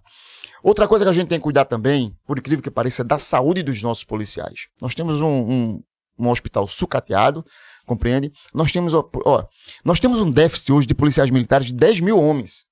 Me diga como é que se faz segurança pública faltando 10 mil homens. Uhum. Aí os, os que restam são oficiais que trabalham administrativo, não são os pontas de lanças, o que fazem segurança pública de fato, certo? Aí nós temos o pessoal que trabalha administrativo, os praças, soldados que trabalham também administrativo. Aí nós temos os policiais que estão doentes, problemas psicológicos, problemas de é, é, é, sobrepesos, problemas de, de aumento de colesterol, problema de coração, Aham. Entendeu? Então, o efetivo está muito enxuto. Nós precisamos crescer essa, essa população de policial o mais rápido possível. O treinamento também, né? Porque é, conversando com amigos policiais da gente, para alguns policiais, para fazer o treinamento, eles têm que comprar a própria munição, né? É, não, é, é pra, na verdade, seria. Trein... Não é nem treinamento. Mas para você ter acesso para comprar bala, você teria que arcar da seu próprio custo, assim, do... É, assim, para formação, para o curso de formação, não. O Estado ele custeia depois, tudo. né? É, posteriormente. Só que, assim, É. o que que eu, o que Eu- que eu, eu falo assim, até o, o efetivo é importante, a gente falou do déficit que a gente tem, mas como é que a gente poderia implantar uma política de, de fazer uma, uma segurança mais inteligente, mais técnica? Porque eu acredito que, que, Vamos. que é muito importante. É, vamos também. chegar lá, vamos lá. Primeiro que a gente não vive num país que dá esse suporte. Hum. Por enquanto, não. É importante a gente trabalhar isso. Uhum. Países mais educados não precisam de tantos policiais, certo? Uhum. Mas hoje, eu tô dizendo, eu, quando, eu, quando eu, tô, eu tô apresentando esse projeto aqui, é um projeto para resolver o problema de segurança pública hoje, certo? Posteriormente, com todo, com todo esse nosso nossa idealização de melhoria na educação, na qualidade do- do- do- dos empregados, na, na empregabilidade, posteriormente a gente vai diminuindo nossa população policial, tendo em vista que a nossa população humana está se qualificando, está ocupando sua mente com trabalho, com estudos e tal. Agora, findo, é, findando essa, essa parte inicial, é, cuidado com os policiais, subsídio, salário, tudo, tudo isso aí, aí a gente vem para a parte social. Isso, esse conjunto de fatores juntos, a gente responde hoje tranquilamente por uma segurança pública eficaz e com certeza exemplo para todo o Estado brasileiro. Tu é a favor ou contra a câmera no fardamento da polícia? Isso é um, é um- é um tema polêmico também, né? É um tema polêmico. Mas pode usar seu argumento. Teve candidato É, aqui claro. que disse que não era. que era. podia ser no, no, no- no- na viatura, teve outros. Eu esqueci até de falar, é, tá dentro do meu projeto também de segurança pública, policiar algumas guardas municipais. O que é isso? A guarda municipal já está inserida dentro do artigo 144 da Constituição. Que fala lá de segurança pública, ou seja, já é, já faz parte do corpo de segurança pública no Brasil. Uhum. O que é que falta? Falta a regulamentação de alguns prefeitos. Tem prefeitos que correm disso. O prefeito do Recife mesmo corre. Entendeu? Corre. Olinda corre. Jaboatão corre. O que é que acontece? Com a guarda municipal policiada, certo? Já existe projeto de lei, inclusive, para mudar o nome. de Ser guarda municipal para ser polícia municipal. Existe projeto de lei para isso. É, São Paulo, Rio de Janeiro, Rio Grande do Sul, os guardas municipais são verdadeiros policiais municipais. Na defesa, né, salvaguardando a vida dos seus munícipes. Então perceba, a gente ganha até nisso em efetivo. E que. Aí você pergunta, quais municípios nós faríamos isso? É, a partir de uma estatística, nós iríamos ver quais municípios têm o maior número de criminalidade e com isso a gente faria uma parceria com esses prefeitos, regulamentando e fazendo com que os guardas municipais pudessem atuar como policiais, é, salvaguardando a vida de seus munícipes. Respondendo a sua pergunta sobre a câmara, a câmera nos capacetes, na- nas viaturas, No fardamento também. no fardamento, né? Na, parece que São Paulo já tá no fardamento. Tem, tem policiais da Rocan aqui que já, já trabalham com câmera, com câmera, inclusive nos capacetes, certo? Eu acho interessante, eu acho interessante, mesmo porque muitas situações de policiais eles se livraram por conta dessa câmera. Até pela segurança é. dele também, né? Hoje em dia a sociedade ela tá muito, ela, ela tá muito complexa. Um bandido acabou de assaltar uma senhora de idade ali que recebeu seu único salário mínimo mensal. Uhum. E o policial viu e saiu correndo atrás do cara. E correu, correu, correu, correu. Quando chegou lá e pegou e bateu no cara, tal, rendeu. Mas o, o outra pessoa que viu não compreende o contexto de toda a história. é, começou a falar mal e de repente, de repente filmou o policial naquele momento de ação ostensiva tal. E, e ficou mal visto naquele momento. Mas com a câmera ele pode se livrar de toda essa situação, né? E também salvaguardar muitas vezes dos maus policiais, né? Porque acho que o mal está em todas as áreas. Tem mau repórter, lugar. maus policiais, né? Sa- salvar é, é, a vida de muitos cidadãos também. Fica mais transparente, né? Justamente, gera uma transparência muito grande. É um debate interessante, porque parece que a galera tem, tem medo de falar sobre isso aqui, os candidatos, quando a gente É, né? traz esse assunto. Tem gente que dá uma enrolada e não fala, aí a gente questiona, questiona, questiona pra saber se sai alguma coisa, aí sai ali na viatura, sai uma coisa assim. E você, como militar, falou de uma maneira bem, assim, direta, assim, acha que seria uma questão pra, pra segurança também do policial. Isso aí Claro, claro. é, é, é interessante de ver, porque hoje é um debate muito bem acirrado. Eu vejo até nas sabatinas que estão que estão acontecendo com os candidatos na Folha, não sei o que, eles sempre fazem essa, essa pergunta só, eu vi, uma, nacional. eu, eu vi uma filmagem outro dia, o policial fazendo uma abordagem e o cara numa moto sendo grosso com o policial, muito grosso. Aí o policial disse: Olha só, nós estamos em uma situação confortável, certo? Você está aí sem fazer muito, muito enxame e eu estou aqui tranquilo. Agora, facilite mais o nosso trabalho. Se você. é, que, é, se você fizer qualquer coisa a mais do que isso aí, você vai criar uma situação desconfortável. Ou seja, ele tá dando todos os aparatos, né? Tá mostrando como se trabalha, tudo filmado, tudo. Achei muito bacana, sabe?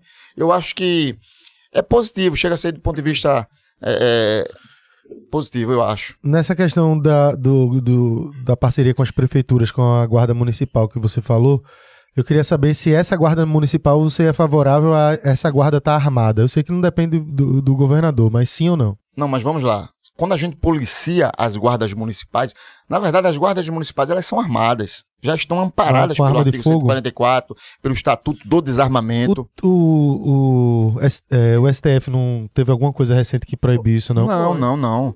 Ó, 144 da Segurança Pública, Guarda Municipal está inserida lá. Estatuto do Desarmamento, está lá a Guarda Municipal armada. Compreende? Agora, no que se refere, acredito vocês, no que se refere a dentro do serviço depende de regulamentação do prefeito. Uhum. Por exemplo, o, o governador, ele pode dizer assim, olha, o policial militar, ele pode regulamentar contrário ao uso do policial militar dentro do serviço. Uhum. Não é interessante isso? Depende de regulamentação do, do, do, do Poder Executivo. Então, se o, se o prefeito regulamentar, então o policial, o, o guarda municipal ele vai andar armado naturalmente. Eu- e quando a gente fala de criminalidade, assim como toda, tem, tem crimes e crimes, né? Tanto de assalto quanto vi- crimes mais violentos, é, assalto seguido de morte, latrocínio. E, e os crimes que são mais leves, que a gente vê principalmente é, as pessoas menos favorecidas pagam um preço muito alto. Como, sei lá, tá lá, tá, foi pego fumando maconha na praça. Aí o cara levou um cacete ou foi preso por conta daquilo. Eu queria saber qual a visão do candidato com relação a essas pessoas que, que passam por isso e muitas vezes são presas e acabam dentro de uma situação que são os presídios, que são é, formadores de, de, de pessoas para o crime, né? Porque você entra lá, você vai estar sem nenhum dedo do Estado, fica só na mão dos bandidos e o pessoal vai formar é, criminosos. É um cara que tá ali, só um menino jovem ali da comunidade que tava fumando um cigarro na praça, vai preso. O que é que tu pensa com relação a isso? Tu é a favor ou contra a descriminalização da maconha? Gabriel, né? Isso. Gabriel, vê só. Eu, eu sou bacharel em Direito e sou especialista em Direito Criminal, Certo. certo? Eu sou pós-graduado em Direito Penal e Processo Penal. Quem estuda Direito e se especializa em Direito Criminal, ele passa a ser legalista. E o que é legalista, para explicar para as pessoas que estão em casa nos assistindo agora? É aquela pessoa que acredita na lei. Eu sou, assim, um, um respeitador da lei. Certo. Compreende? Então, se a lei identifica algo como crime, para mim é crime. Até que alguém, que o legislador vá lá e retire aquele, aquele, aquela ação do rol de crimes. Compreendes? Mas eu. Mas eu- a lei não é tão clara com relação a isso, porque antigamente tinha. Você, pe você é pego com um X de quantidade, dali você vai preso. Tráfico, né? Hoje não tem mais isso. Hoje depende do contexto e vai ser É, julgado com o depende do juiz. Depende do caso concreto. Depende do caso. E será que essa juiz, interpretação, muitas vezes, não é falha, não? Mesmo Eu não sendo sei na se lei. é contravenção também, não sei se, se É configura contravenção. desse jeito É. também. Mas assim, não é contravenção no caso do, do uso só. E descriminalizou praticamente. Né? É, O uso só. O uso propriamente dito. Agora. Descriminalizou mais pros mais favorecidos, candidato. Não, mas a gente vai preso com isso, cara. Mas vai preso. A polícia hoje nem vai, nem prende mais, nem Eu pega conheço- mais, nem tempo mais. é, eu não sei como é que tá hoje, quando eu digo hoje, esse ano, mas há pouco, pouquíssimo tempo atrás, cinco anos atrás, eu conheci pessoas que estavam com quantidade de maconha, vamos dizer, 25 gramas de maconha. Eu fumo maconha. 25 gramas de maconha você fuma em um mês. Um cara tá com essa... Isso quan- é uma quantidade como assim? Como 25, aqui? pronto, é isso aqui, esse bolinho aqui, 25 gramas de maconha. Isso aí você fuma um mês. E, porque, e isso vai muito do contexto, porque maconha pode ser, a planta pode ser um negócio, o volume, isso in- in- interfere em quem tá fumando. Aí o cara tá lá com 25 gramas de maconha, foi preso, é, não saiu na audiência de custódia e só não estragou a vida dele porque tinha pessoas que lutaram por ele para conseguir um advogado para sair, libertar o cara em pouco É, tempo. então o cara não tinha um advogado. Não tinha, É, não tinha. não Isso é- advogado, realmente. isso é, é, ele não tinha, ele teve, a gente teve que con- conseguir pessoas para poder salvar. Mas quantos não têm advogado e quantos passam por isso? E muitas vezes, candidato, é, estraga a vida de uma pessoa por conta disso. E eu, eu vou deixar você falar, mas eu digo mais com relação assim, para mim a lei, eu sei que você como advogado, mas para mim isso me deixa um pouco triste, porque tem muita coisa na lei que não é cumprida e nem, nem é feita de uma maneira tão intensa como a luta contra é, é, o tráfico de drogas, que eu acho hoje de uma maneira bem errada, mas quantas pessoas pagam um preço por isso? E tantas. Na lei também diz que a gente tem que ter direito à moradia e ninguém tem esse empenho para que isso aconteça, sabe? Então aí eu fico, eu, eu, eu questiono isso para todos os candidatos. Foi até bom que você é da parte criminal, que, fica, que faz a gente refletir mais se não tem muita gente pagando um preço muito alto por isso, para que outros até eu mesmo que posso dizer aqui, para todos os candidatos, perguntar se Miguel Coelho fumaria um comigo e ele ficar puto. Eu tenho esse privilégio. Mas quantas pessoas não têm esse privilégio e pagam um preço muito alto por isso? Tu não acha um pouco injusto com Antes, relação ao social? antes de ele Eu concluir queria ali. complementar só o que ele falou aí, que é, antes fosse somente isso, sem contar essas situações que os policiais, assim, é, fazem um teatrinho ali de, às vezes, colocar mais coisa ali na mochila do, do cara, justamente pra levar preso, e, e tem essa questão também da comissão que ele ganhava por apreensão, né? É, isso é uma boa pergunta pra eu trazer pra Tem a ele, situação, mas não mas enfim, vamos puxar pode- isso agora não, mas eu vou perguntar depois. Só complementando que. Porque você falou que, pô, praticamente é, descriminalizou hoje em dia, mas a gente vê casos bizarros que teve um que tomou proporção nacional, esqueci o nome do rapaz, que a galera fala justiça por não sei quem, que ele, que ele foi pego com 3 gramas. 3 gramas de maconha. E eu não sei se hoje ele ainda tá preso, mas ele passou, na época que a Passa um gente. viu- perrengue, né? Passou o perrengue e era mais de ano preso. Foi uma parada que foi, foi bizarra mesmo. Então, tipo assim, é como tá, dependendo da interpretação, é, o juiz fica, vamos, vamos dizer, descriminalizou pra quem? Porque ao mesmo tempo que tem 3, 3 gramas, a gente vê casos de, de, pessoas ricas, assim, que são pegos com 200, 300 gramas de maconha, que você vê que, tá, que realmente é traficante, só que playboy, sabe, classe alta. Mostra o poder aquisitivo, É. apresenta, né? E aí consegue s- e sai É. como usuário, que ali realmente não era uma, uma situação de usuário. Então tem essas coisas, né? Essas brechas. E eu não quero que o Play- Playboy seja punido, eu quero que o menos favorecido também não seja. Não, mas no caso do Playboy, se for, se for visto como tráfico, né? Não, Porque como era uma tráfico é, situação que. é tráfico. Era uma situa- situação que parecia, sabe? Mas enfim, vamos deixar o candidato falar. Vamos lá, vê só. É, o fato é que no Brasil o que impera é a soltura e não a prisão, Hum. certo? Se fosse prender porque alguém está fumando maconha, era muita gente presa e não tem isso. E acredite, eu, eu tenho muitos amigos policiais, muito mesmo. Isso aí que o colega falou ali, como é o nome dele? Carlinhos. o que Carlinhos falou aí a respeito de, de botar. Sinceramente, cara, eu conheço muitos policiais, muitos mesmo. Só pra você ter ideia, na minha formação, em 2007, a gente se formou com os policiais ao lado, que era o quê? Era mais de 2 mil homens. Eu conheço muito policiais, muito. E nunca ouvi dizer que um policial levou um pacote de maconha no bolso pra botar no bolso do outro cara lá pra prender. Se existir, é um caso atípico, fora da normalidade. É uma exceção à regra. Que com a câmera de segurança poderia resolver, né? Justo, também tem isso, certo? É uma exceção completamente excepcional, é um caso excepcional mesmo.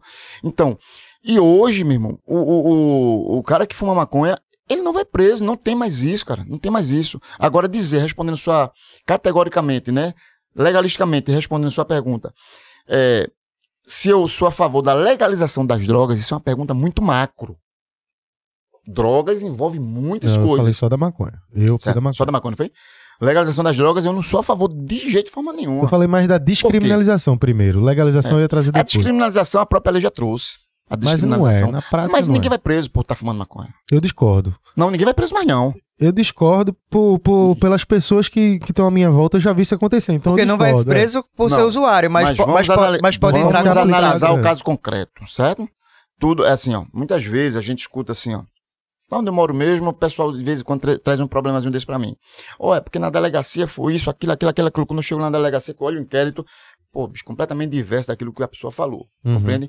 Ninguém hoje vai preso por estar fumando maconha. Mas truculência pode sofrer. Não, E claro. pode, Aí, e pode aí o cara fica, será que vale aquela humilhação do cara ter Pode- que le- ficar levando É, porrada é tá justo. assim? Assim, se a, se a norma não está penalizando, se a norma não, não, não traz penalidade de prisão, então pode haver essa truculência. E o que a gente. Pode haver assim, de repente, porque também não é legalizado, não, é- a coisa não é aberta, não é? a lei também não diz assim, ó, pode fumar, não é? A lei não diz isso. Então, o policial ele pode chegar ali, ó, falar mais grosso, falar mais alto, de repente, ó, aqui não, pô, nesse ambiente não, tal, tal, tá entendendo? Pode acontecer. Agora, dizer que as pessoas vão presas porque, porque usam a maconha, não, ninguém vai preso. Mas aí, candidato, quando a É, gente de fala. repente, deixa, assim- deixa eu completar aqui, Carlinhos. É, o candidato, o. Não vai preso por, por ser usuário. Você não vai ver lá e vai estar lá como usuário de maconha e foi preso. Mas muitos acabam se enquadrando como tráfico sem ser. Eu acho que a questão é essa, sabe?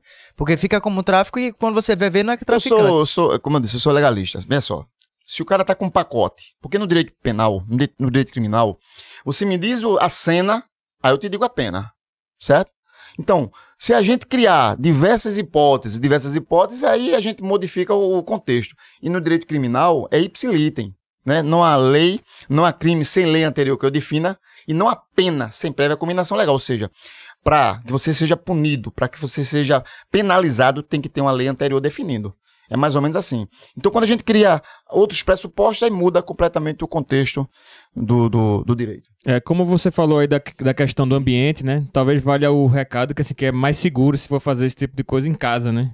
Porque também tem uma galera que quer fazer em qualquer canto aí, na rua, no, Tem de isso, é. dia, de, de- no ônibus, no, no- não sei, né? Ainda nessa questão de segurança, é, com relação à segurança da mulher, como melhorar a situação das mulheres que sofrem assédios?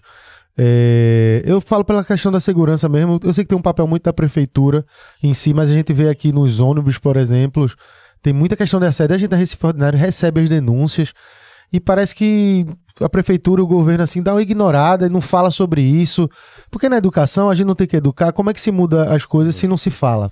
Você Com- perceba que é um sincronismo, né? Certo. Essas coisas, por exemplo, é, eu, eu vejo muitas pessoas falando nem racismo, porque discriminação. Essas coisas não vão acabar, rapaz. Isso sempre vai existir, certo? A gente vai conseguir diminuir, porque as pessoas vão estar mais, mais bem educadas. Ao longo do tempo, a gente vai começar a modificar, mudar o contexto de ensino no Estado, compreende? Então, é algo. O cara que mata, o, o homicida, ele vai continuar sendo homicida ele sempre em todas as regras terá haverá as exceções, certo? Então, é, a política de segurança pública é uma só, ela é uma, é uma política consistente. O, sempre vai existir o infrator. O infrator para ele vai ter, vai sempre vai existir a lei. Mas com relação, será que há alguma política pública para se falar sobre isso? Porque, por exemplo, você falou de educação, mas pra saber que o Japão, que é um país que tem uma educação excelente, tem vagões lá para mulheres, porque a galera não consegue misturar, porque essa questão do assédio lá é muito forte, inclusive pedofilia. O Japão tem um tabu com isso, com, com o assédio lá, com, com, essa, com essa questão que parece que tem um monte de assediador, é, pedófilo, umas coisinhas na cabeça da galera lá que não se resolve tão fácil. Um país inteligente, supostamente inteligente, com a galera com educação de alta e ter que ter vagões para separar a mulher dos homens. Não é só educação, então. É, veja que coisa, eu, eu realmente eu não, não nunca me atentei a isso lá no Japão não, mas é, eu acredito que à medida que a gente melhora a educação, começa a melhorar o ciclonismo público-administrativo, sabe como é? As pessoas começarem a trabalhar, as pessoas começarem a ocupar suas mentes, a gente começa a diminuir a criminalidade como um todo. Isso aí é algo que não tem como você criar. Agora, claro, dentro de um governo, dentro de uma gestão de quatro anos, muitas coisas aparecem. Tem os novembros azuis, tem os, os outubros amarelos, tem, tem, tem as cores aí, né? Então, hum, é, é, é, modelo de governabilidade de incentivos, entendeu? De orientações, isso aí vai existir como existe em todos os governos. Eu sabe? trouxe para alguns candidatos, eu trouxe para Danilo, Danilo, Danilo Cabral, que tem um aplicativo chamado Nina. Que esse aplicativo foi criado por Simone César, ela até foi parar na lista da Forbes. E esse aplicativo ele foi utilizado, eu não sei se ainda está, mas ele ficou sendo utilizado em Fortaleza. E eu não sei se teve outra cidade do Ceará, que essa, ela é pernambucana, ela criou uma forma de agilizar os processos com relação aos assédios nos ônibus. Aí como é que funcionava?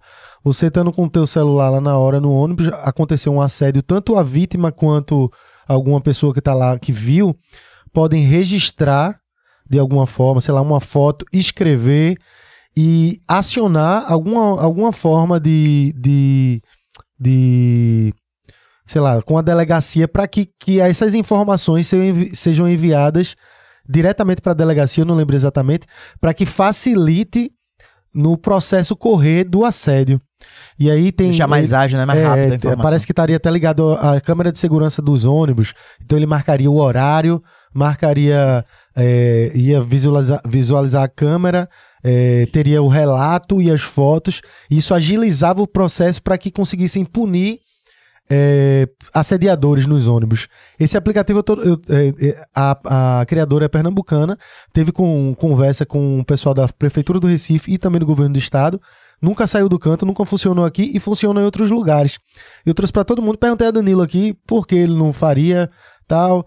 E eu queria saber de você, assim, tu, tu acha um aplicativo interessante num governo como, como o seu? Seria bem-vindo uma conversa com é ela? uma coisa- o mundo jurídico não é uma coisa muito simples, não. Certo. Certo? É, quantos forjados de repente iriam existir, entendeu? Quantas. Vai ter câmera de segurança no As ônibus. delegacias, as delegacias, é, diversos amigos é, que trabalham, policiais civis. O que chega de besteira dentro das delegacias, compreende? E muitas vezes os policiais é, cuidando de coisas sérias, investigações sérias, já o efetivo curto.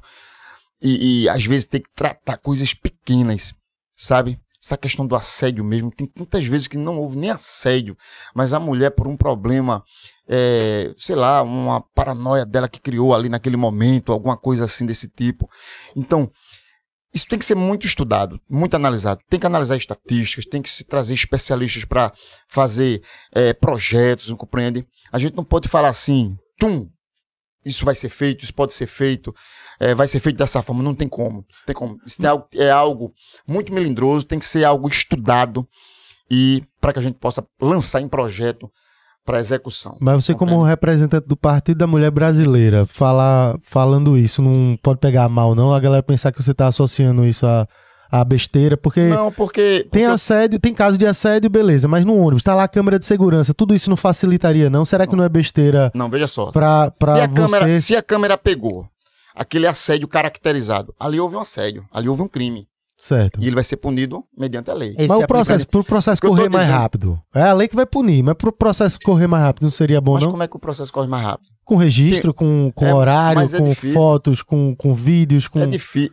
O processo mais rápido, a gente está falando ó, de ação judiciária. Tem até questão de testemunha É um também, juiz, pode ser. testemunha. É um também. juiz para um milhão de casos. Compreendeu? É um juiz para um milhão de casos. A Certo. coisa não é muito simples, não. Certo, eu entendeu? concordo. Agora, concordo com você. Se a câmera pegou, o assediador tá lá, o crime está caracterizado. Ele cometeu um crime. Então, se ele cometeu o crime, ele vai, se, ele vai sentir os rigores da lei. É E, fato. candidato, é, você falou de estatística, estatisticamente que na delegacia ap- aparece um monte de besteira e falou que tem- te- existem casos de assédio, de, de, enfim, denúncias de assédio que não são assédio, mas a gente fala... E outros casos também, É. não só assédio, não. Sim, mas a gente falar est- estatisticamente. Realmente existem denúncias de assédio que, que não são verdade. Mas, estatisticamente falando, não existem mais assédios de- comprovados e de verdade que não, que não foram punidos? Eu não sei. Porque se não foi punido, então porque não caracterizou, né? Não necessariamente, né? Não, mas aí eu não vou, não vou, não vou jogar no, no, no- no espaço livre, né? Vou jogar no espaço É, formal. porque a gente tem que saber na- dentro da realidade do Brasil. A gente sabe que muitas coisas e muitos processos, não só com assédio e com tudo, não vão pra frente, mas que realmente aconteceram. assim, no Brasil, assim, muitas Ou, coisas. ou tudo que não foi punido realmente não aconteceu, que não teve. Eu não posso jogar nesse espaço vazio. Veja só. É, o que a gente contabiliza é aquilo que formalizou-se, né? Assim? Uhum. Então, eu não posso dizer assim, ah, e aqueles que não foram, como, como não sei, eu não visionei, eu não estava lá. Então, no caso, no mínimo, teria que ter uma prestação de uma queixa prestada para pelo menos fazer um mapeamento, uma contabilidade disso, independente de ter dado em alguma coisa ou não. No Porque, caso, por se- exemplo, qual é a maior dificuldade da mulher hoje? Assédio. Tanto na rua, quanto no ônibus, quanto em todo lugar.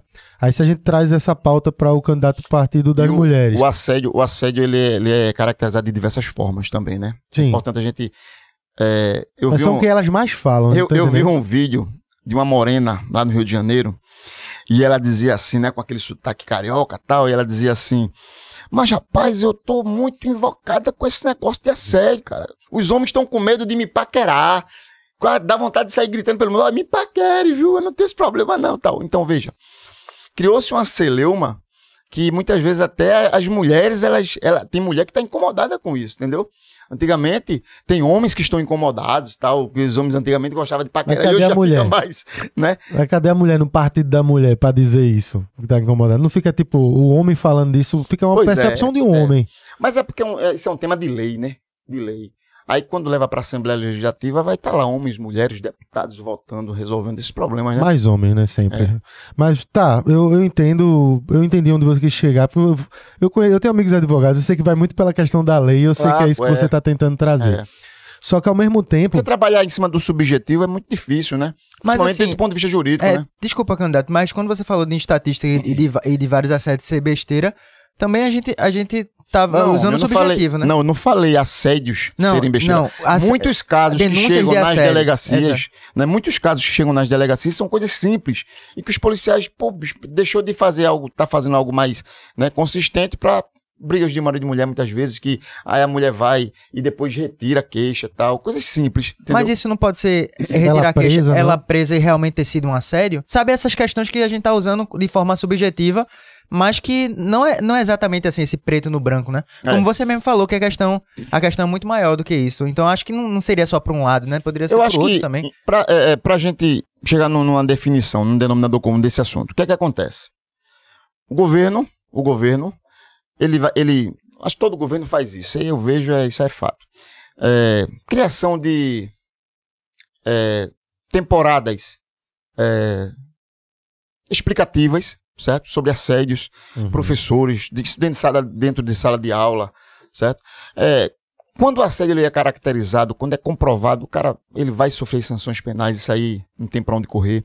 compreende? E tudo que o governo pode fazer com relação a minimizar a- as diversas modalidades de crime vai ter que ser feita. Se- a- o projeto de segurança pública que eu tenho é um projeto muito eficaz, muito justo, que a gente trabalha desde a ostensividade junto à criminalidade até a parte social, como eu mostrei para vocês, entendeu? É um projeto completamente diferente. O Pacto pela Vida vai ficar rasteiro diante de um projeto de governo desse, entendeu? Então a gente, a gente acredita que até essas questões de assédio, quando. Porque é o seguinte: o criminoso, imagina o seguinte. Eu digo em todas as entrevistas, o criminoso, quando ele sai de casa com a intenção de cometer um crime, ele sai porque ele vê lacunas, ele vê vagões abertos, certo?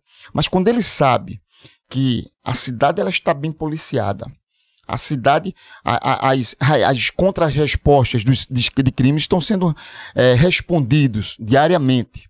Então ele, ele começa a se sentir eh, aprisionado dentro do ambiente daquilo que ele queria cometer o crime. Compreende? Então, a- esse modelo de segurança pública que eu trago, a gente responde e resolve, inclusive, esses problemas. Com certeza, isso será minimizado, não será extinto completamente. Por quê? O criminoso ele está aí, ele vai continuar matando, ele vai continuar roubando. Agora só que ele vai encontrar um estado muito mais potente, muito mais forte, muito mais garantidor da segurança das pessoas.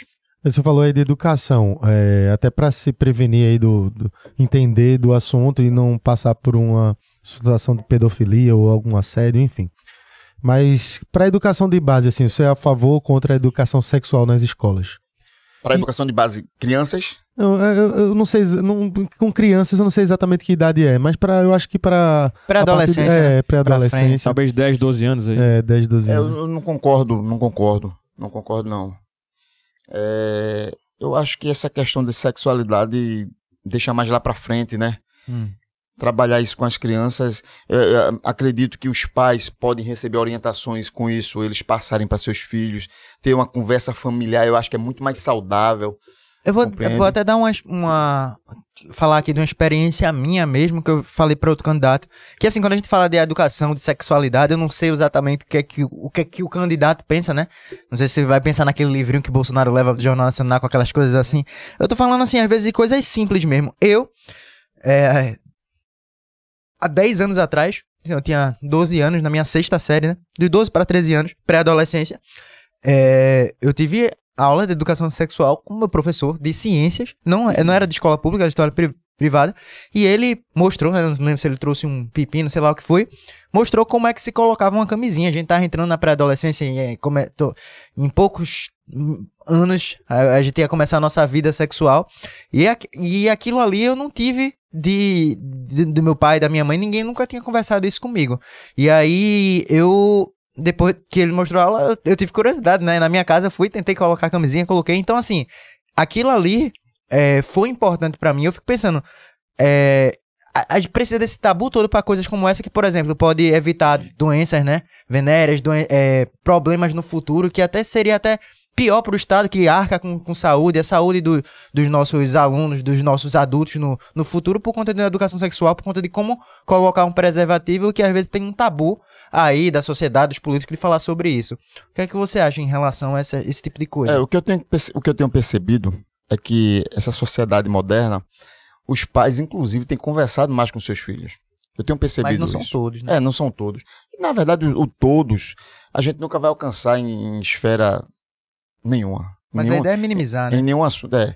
Mas eu acredito que ah, os pais hoje têm conversado mais com seus filhos, têm tido uma conversa mais é, direta. Mesmo porque tem uma coisa chamada hoje internet, que na minha época não tinha. É, na, Compreende? minha, ta- na minha também não, só fui pegar um pouquinho mais velho. É, na minha época não tinha internet. E hoje tem a, a questão da internet aí que ensina tudo. E as crianças e adolescentes, é, é, acho que já veem muitas coisas nas, nas- Mas uma criança que tá jogando Free Fire com 12 anos, tu acha que ela vai pesquisar como colocar uma camisinha no Google? Vai aparecer só Free Fire, só os negócios pra ele jogar lá, pra ele gastar o dinheiro do pai dele pra, em equipamento É, depende dos assuntos que ele tem na escola também, né, com os colegas.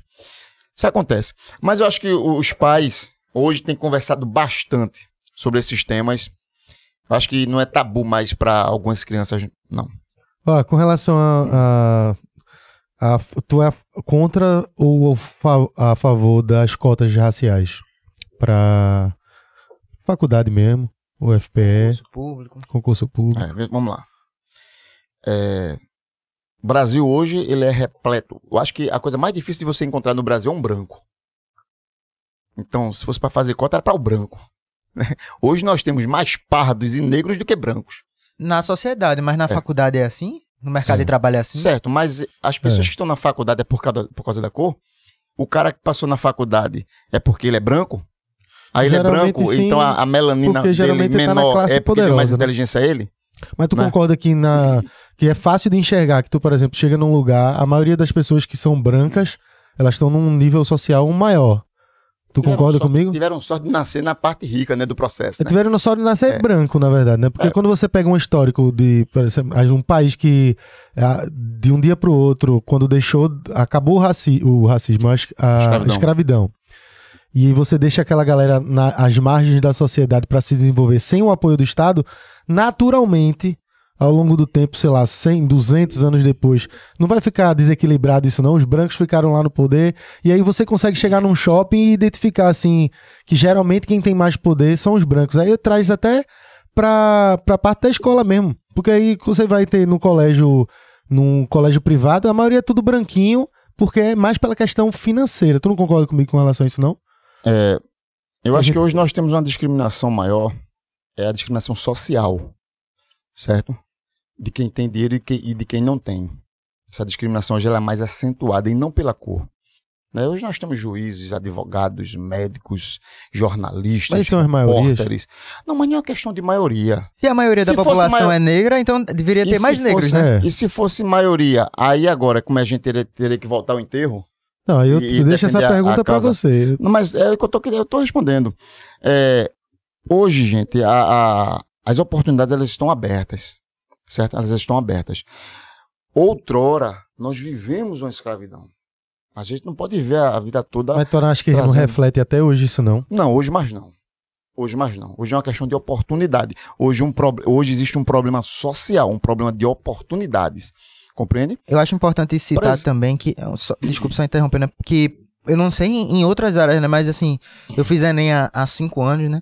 E a- as cotas raciais não era só. Não é só é, por ser negro. A, é a cota racial é complementada com a, com a questão social. A, sei lá, quantos salários mínimos a família tem de renda. Sim, é, Então não é, não é só, ah, eu, eu, eu sou negro e sou de, de uma classe alta e estudo os melhores colegas, você, você não vai ter. Ué, tá dentro do meu projeto educacional cotas. Agora que cota? Qual é, qual é, qual é o modelo de cota que eu trago? Não para você entrar na faculdade, mas para você entrar num preparatório preparado pelo Estado. Se você, porque é, acho que foi você que falou para mim logo no começo lá. Hum.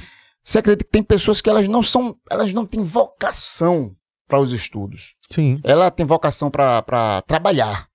Você qualifica ela, ela, que ela quer trabalhar, ela tem aquela vocação de trabalho, Uhum. certo? Mas para os estudos tem que ter vocação. Então não está relacionado à cor, certo? Mas para aqueles alunos de escola pública que tem aquela vocação, que é vocacionado mesmo aos estudos, ao conhecimento, aí sim, aí vem aquela cota. Qual é a cota?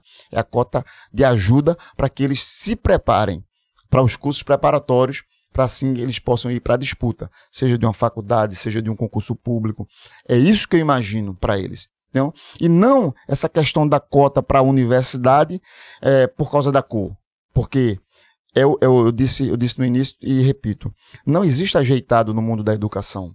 No mundo da educação, o que vai valer é quantas horas você estudou, quantas, quantas madrugadas você passou fio adentro estudando. Mas será que todo mundo página. tem essa oportunidade? Tá entendendo? Pois Eu- é. O ponto que eu trago é mais esse, social. Certo. Mas se não teve essa oportunidade, ele vai ser um médico que vai te operar? Não, mas como é que a gente faz com que ele chegue no lugar do médico? Essa é, a isso, pergunta. é isso que a gente. Eu tô Como dizendo. faz? É, eu acabei de apresentar um projeto. Primeiro, melhorando a educação como um todo. Entendeu? Incentivando com que as crianças, os adolescentes e os jovens estejam na- na- na- nas escolas públicas, mas com alegria, com prazer de estar lá. A gente vai ter profissionais que vão trabalhar isso, certo? E outra coisa, e esse projeto que eu trago paralelo a esse, quando, as- quando eles estão próximo né, ao término lá do ensino médio, é justamente isso, aí é onde entra as cotas.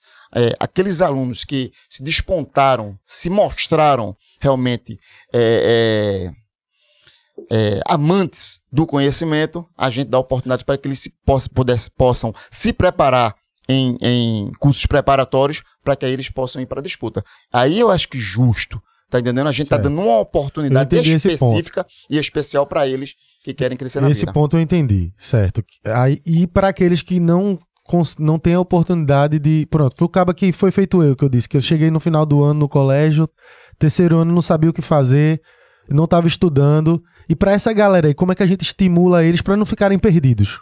Pois é. Nós teremos cursos técnicos.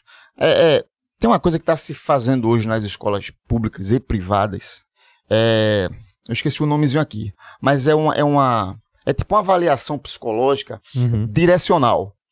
Ah, como se pra, pra ver que linha vai seguir no Justamente. trabalho. É, assim. teste, Teste vocacional. vocacional. Vocacional, muito bom, cara. Muito bom, isso mesmo. Então, esse teste vocacional ele é imprescindível. É onde se identifica se a pessoa tem até vocação para os estudos. É como eu disse a você, Uhum. tem gente que não tem vocação para os estudos. Ele tem vocação para o trabalho. Então, se ele tem vocação para o trabalho, o que é que ele gosta de fazer? Então, Uhum. vamos preparar esse cara para isso? Ele vai ser bom nisso. Compreende? É questão de querer, é ter coração. É conhecer comunidade de perto, conhecer as dificuldades das pessoas de perto e fazer isso. Eles não fazem porque eles não têm essa, essa visão. Compreende? É, é, com, com, com, a, com, com esse assunto de cotas, pode ter certeza, não é uma questão de discriminação, não ser de discriminação. É questão de visão mesmo, certo? Não tem como você alimentar, é, colocar alguém na, na, na universidade, a pessoa que não tem essa vocação para o conhecimento. Ela tem outras vocações e a gente tem que trabalhar essas vocações. E esses que têm vocação, a gente vai incentivar com cursos preparatórios para que eles é, possam crescer mais no mundo do conhecimento e com isso ele ter é, patamar de igualdade para brigar com os demais. Candidato, eu queria entrar agora no, no assunto de meio ambiente. O, a, a gente tá vendo, assim, na política, que tem muitos candidatos, né, muitos políticos, que a política ambiental deles é uma política antiambiental. Eu queria saber de você aí, qual o seu comprometimento com o meio ambiente em um eventual governo seu? É, nós temos, eu, graças a Deus, eu tô com uma equipe muito boa, sabe? Eu- a gente conversa sobre diversos temas. A gente conversa sobre ambiente, a gente conversa sobre cultura, sobre turismo, a gente conversa sobre mobilidade, a gente conversa sobre vários temas. Ambiente, o meio ambiente nosso, inclusive, é mecanismo de apresentação turística, né? A gente tá com, a gente teve uma conversa, tá fazendo com quase dois meses, é, fazer com que os turistas conheçam também parte do nosso meio ambiente, parte da nossa Mata Atlântica, é, conheça nosso sertão, nossa vegetação sertaneja, certo? Outro dia o, o, o amigo estava conversando comigo, mas rapaz, quando a água chegar no sertão de verdade, será que a gente vai conseguir ver aquela vegetação ainda, né? Sertaneja, porque aquilo é, uma- é, aquilo é uma característica, acredito, tem sertanejo que está triste. Uhum. Que, acredita, eu conversei com um cara lá que é nascido e criado, tem 60, e- seus 60 e poucos anos, e ele disse, mas rapaz, quando a água chegar mesmo aqui, eu vou ter saudade desse, dessa minha vegetação. Então, o meio ambiente é algo que vai, é, é, precisa ser preservado, nós estamos vivendo momentos de desenvolvimento, e à medida que os governantes é, não se atentem à questão do meio ambiente, a gente pode sofrer coisas terríveis lá na frente. Pode ter certeza que, se Deus permitir a gente assumir o Palácio do Campo das Princesas, a gente vai ter uma, uma sensibilidade muito grande com o nosso meio ambiente. O turismo atrapalha até na questão das praias. Sabe que a maioria das praias daqui da gente tá até inapropriada para banho. Saiu no jornal esses dias por conta da poluição da própria, das próprias cidades, né? Os esgotos saindo para pra, as praias, os, os lixos, poluição por plásticos. Eu tenho amigos meus que fazem mergulhos aqui ah, na, na costa, aqui saindo do Pina ali pro Boa Viagem, e já percebe sempre cada vez mais a poluição dos plásticos da própria cidade, daqui, que, que são mandadas. O próprio Itamaracá que você falou aí, já tem. A gente já recebeu diversos vídeos terríveis, um local que deveria ser preservado para que a gente tenha uma atração turística maior, né? Uma beleza e eh, não tem política pública pra, rela- com relação à população para jogar o lixo no lugar certo. Não dá para cobrar a população de jogar o lixo no lugar certo onde não tem lixeira. Porque o, o Estado tem que dar o suporte e não passa o caminhão É de o lixo. ciclonismo, cara. Eu, eu fiz uma visita ao Rio de Janeiro e a gente conheceu uma cidade lá chamada Cabo Branco. Hum. Acho que é Cabo Branco, salvo engano. Tudo muito limpo. A praia limpa, areia branca. Entendeu? Placas lá, ó. Não pode jogar, não pode descer do barco comendo. tal. Então, tudo é questão de educação. Entendeu? O turista, ele quer conhecer o ambiente. E ele respeita as regras. A gente, a gente é turista também, quando a gente chega nos É, lugares, chegar no. é. né? A gente olha as placas, já vê tudo, já fica até meio, meio que amedrontado, né? para ninguém chamar a atenção da gente. Então, o turista, ele, ele, ele, ele respeita as regras. Quando as regras são impostas, eles, eles respeitam. A gente tem que ter uma visão que o turista vai trazer coisas boas pra gente aqui. É. Tu acha que já tá na hora de um, de um governo que pense em coleta seletiva para facilitar aí não. Porque os lixões já foram proibidos, né? Já já já estão acabando. Não sei se ainda tem alguns por aí sobrevivendo, mas já não pode mais. Aí um, um governador assim pensar em coleta seletiva para que isso seja estimulado nas prefeituras para dar acesso às pessoas, tanto na parte de reciclagem como para a gente pensar no meio ambiente mesmo. Como é que seria num governo seu assim para? É algo a ser conversado realmente. É, existe uma pseudo coleta seletiva, né? O pessoal coloca aqueles, aquelas cores dos tambores lá, Sim. né? Aquilo não funciona. É, não funciona porque, assim, funciona minimamente. É muito, é um tamanho muito Como é que faz? Dali ele já, já vai para um lugar seleto ou É, não? Os Tu acha- caminhões, quando vão buscar, já levam separadamente. É, mas Aí por que não é, funciona? não tem uma política efetiva para isso ainda. Tu acha que tá ainda. na hora disso Eu acho que tá fazer na hora da gente começar. Tá na hora da gente começar a desenvolver nesse ponto de vista aí. É, eu tava olhando ali, por exemplo, existe uma coleta, existe uma um lixão ali, parece que é em Abreu, e Lima. Hum. Abreu e Lima. Eles estão fazendo como tipo aterro sanitário diferente, né? Porque eles, eles fazem um buraco e, rapaz, é um negócio interessante. Tem que se desenvolver muito, né? A gente, tá, a gente é um país de terceiro mundo ainda. As pessoas falam subdesenvolvido, só mudaram a nomenclatura, mas nós somos terceiro mundo ainda, né? Desde o ponto de vista de coleta de lixo, de, de- desse, desde o ponto de vista de mobilidade, a gente tem muito que desenvolver. Antes, vamos falar de mobilidade. Antes da gente lá. entrar nisso, eu queria saber, ainda na questão do meio ambiente, um, um assunto polêmico que eu estou trazendo para vários candidatos, que é a construção da escola do Exército na, na APA de Aldeia, que é da área de proteção ambiental. Tu tá sabendo dessa escola que eu Tô. construí? Tô sim. O que é que tu acha da construção desse dessa escola nessa área de proteção ambiental de, de aldeia? Tu acha que é justo fazer lá? Dava para construir em outro lugar? É, a aldeia já é um ambiente de treinamento militar, né? Hum. Eu servi no quartel da PE, ali em Olinda, por dois anos, e muitos de nossos treinamentos são lá. Lá, inclusive, é o Siminique, né? A, a parte lá. Por que lá? E o que é que rola lá? É porque mata. É, É somos- melhor pra é, treino, é? É, para treinamento. É, nós somos é, um- uma das maiores infantarias do mundo. Hum. Compreende? Infantaria trabalha muito com mata, infantaria florestal. É, a gente é, é na frente de muitos países aí. Compreende? Quando o assunto é mata. Aí lá eu acho que é, é, vamos dizer assim, que é estratégico. Por isso, essa, então. essa localidade. Mas tu acha que isso de alguma maneira iria afetar o, o meio ambiente? Porque vai ser desmatado um, são tem uma quantidade boa de hectares lá, viu? Eu dei uma olhada, eu vi que era bem grandão a escola que vai ser. Acho que todo, todo ganho tem. tem to- to- todas, todas as decisões têm perdas e ganhos, né? Será que não Mas dá eu pra botar em outro eu lugar? acho que a gente ganha. Não tem não, tem não. É porque o exército trabalha com mato mesmo. Com mata. A gente vai trazer ainda um especialista para falar sobre isso aqui, mas a gente teve outros candidatos, né, que é mais voltado ao meio ambiente, é João Arnaldo do, do, do PSOL, ele diz que ali a gente vai atrapalhar os, os aquíferos, né, da gente, da, as nascentes que, que fica naquela região. Se isso afetar, será que sem, a, sem o estudo técnico, que as pessoas dizem, Anderson Ferreira aqui disse que que o presidente tem um estudo técnico. Eu procurei na internet e a gente não vê em lugar nenhum disso, não tem uma transparência. Se tiver, e se esse estudo realmente existir e for mostrado para a população que funciona, beleza. Mas isso não é trazido pra gente. Tu não acha que é um risco muito grande, sei lá, daqui a alguns anos a gente sofrer umas consequências por conta desse desmatamento lá, não? Tu não acha que isso pode É, o que é que acontecer? acontece?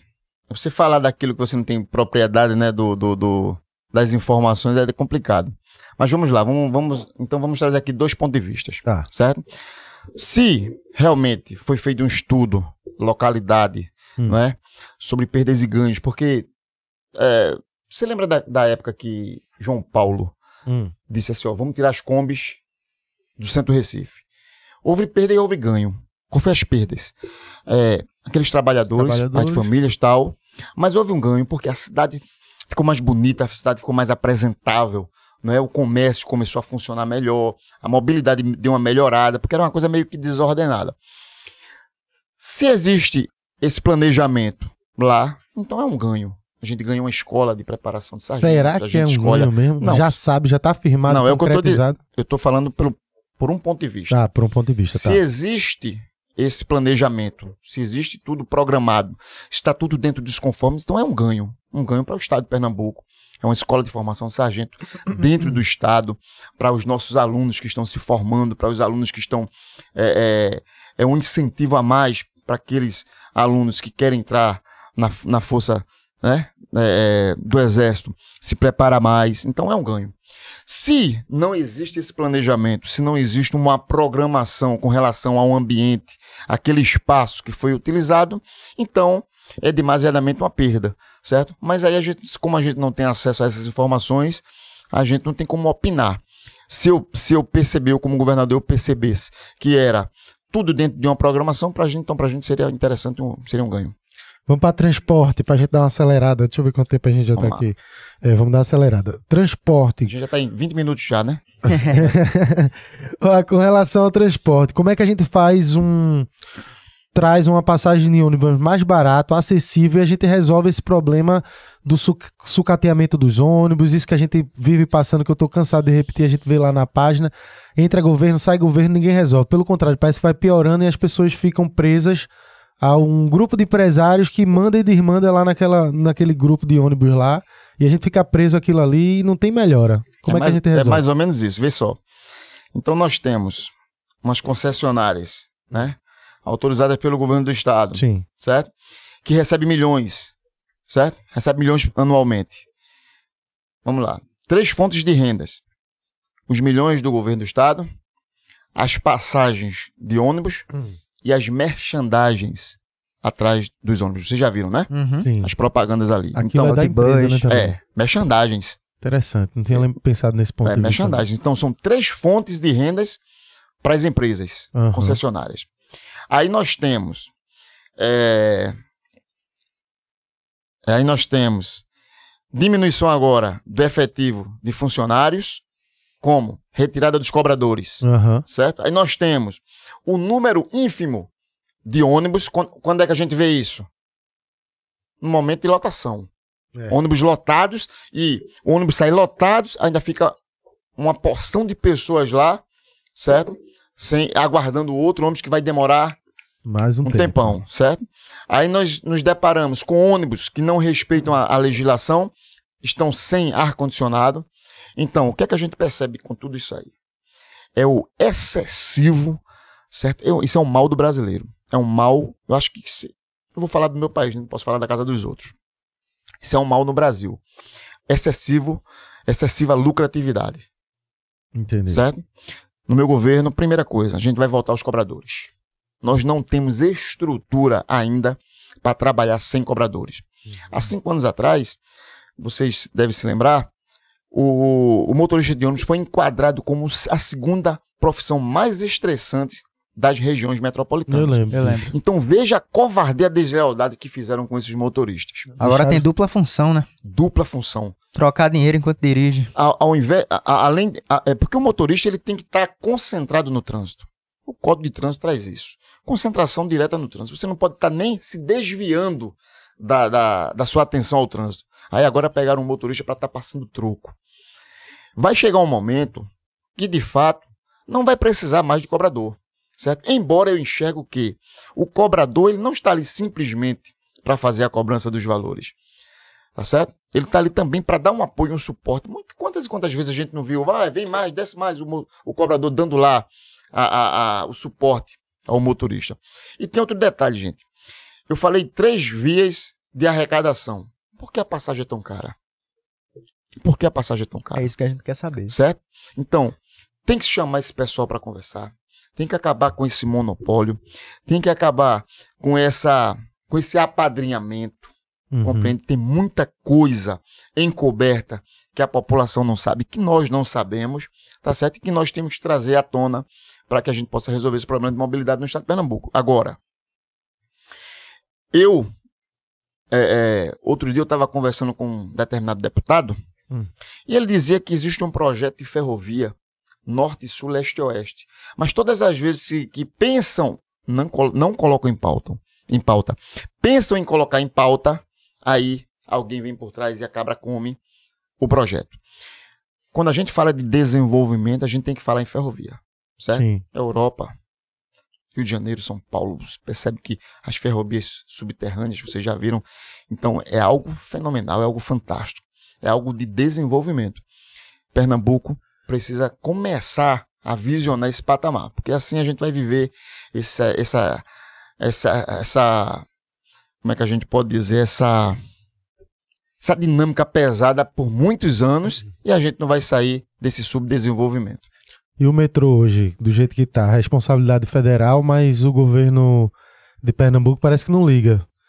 Como é que, de maneira prática, o que é que daria para ser feita para a população que usa o metrô no dia a dia, é, levando em consideração que é uma questão do Estado, é, privatizar, estadualizar, o que é que dá para se fazer no metrô? É, Isso não é competência do governo do estado. Agora, eu falei isso logo no começo da, da nossa Uhum. conversa aqui. Sim.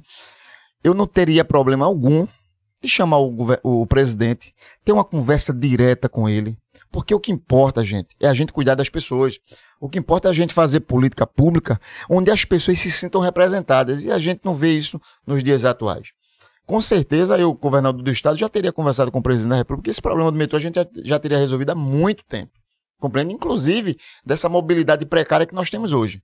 A gente tem como fazer isso, a gente sabe como fazer isso, é só uma questão de oportunidade para que a gente possa mudar essa história. Como é que a gente pode fazer isso? Eu já disse agora. Não, mas é. Porque, por exemplo, bele- é, a gente precisa de, de metrôs subterrâneos e tal. Mas seria. Isso con- conseguiria realmente aplicar isso em, em quatro anos? Um projeto É. de longo prazo de oito? Como é que seria esse Eu falo o funcionamento? seguinte: é, não falei nem do metrô subterrâneo. O metrô subterrâneo é a questão do desenvolvimento. A gente tem que começar a visionar isso, Uhum. certo? O que eu falei foi o seguinte: é resolver o problema que nós temos hoje com o metrô. O metrô existe, mas existe um problema de, de, de funcionabilidade. Sim. quebra constantemente, compreende? A gente não tem os metrôs funcionando. Se a gente tivesse os metrôs funcionando naturalmente, já resolveria meio mundo de problema que nós temos hoje na região metropolitana. Se a gente pudesse alastrar, ou seja, levar esse metrô a mais cidades, a gente já melhoraria a mobilidade do nosso pernambucano, certo? Então isso tudo é questão de parceria, é ter acessibilidade aos poderes, certo? E eu, como governador, não teria problema algum. Pode ser o presidente que estiver lá. Pode ter certeza que eu, como governador, serei parceiro deles e farei com que eles sejam meus parceiros também, porque a gente tem que colocar o profissionalismo político à frente das- dos problemas pessoais. Candidato, é, um problema sério que a gente fala com todos os candidatos aqui é a questão do saneamento básico em Pernambuco. É, tem vários candidatos têm é, propostas diferentes, tem, é um tema polêmico. Eu queria saber como é que a gente poderia fazer para expandir aí a questão do saneamento básico para a população, né? Uma coisa básica e grande parte não tem. Na verdade, Rafael, o saneamento básico é o câncer. É um verdadeiro câncer. Certo? Inclusive, tem uma candidata que votou contra o marco do saneamento básico. Quem? É, Marília Reis. Foi? Foi. Então, veja só. é, nós temos é, o saneamento básico, inclusive na Europa, isso foi resolvido há 70 anos. Olha só, cara, quanto nós somos atrasados. Saneamento básico é o que vai resolver, muitas vezes, é, é, o problema dessas enchentes em determinados bairros. Então, é algo que a gente tem que trazer, tirar do papel, começar um projeto.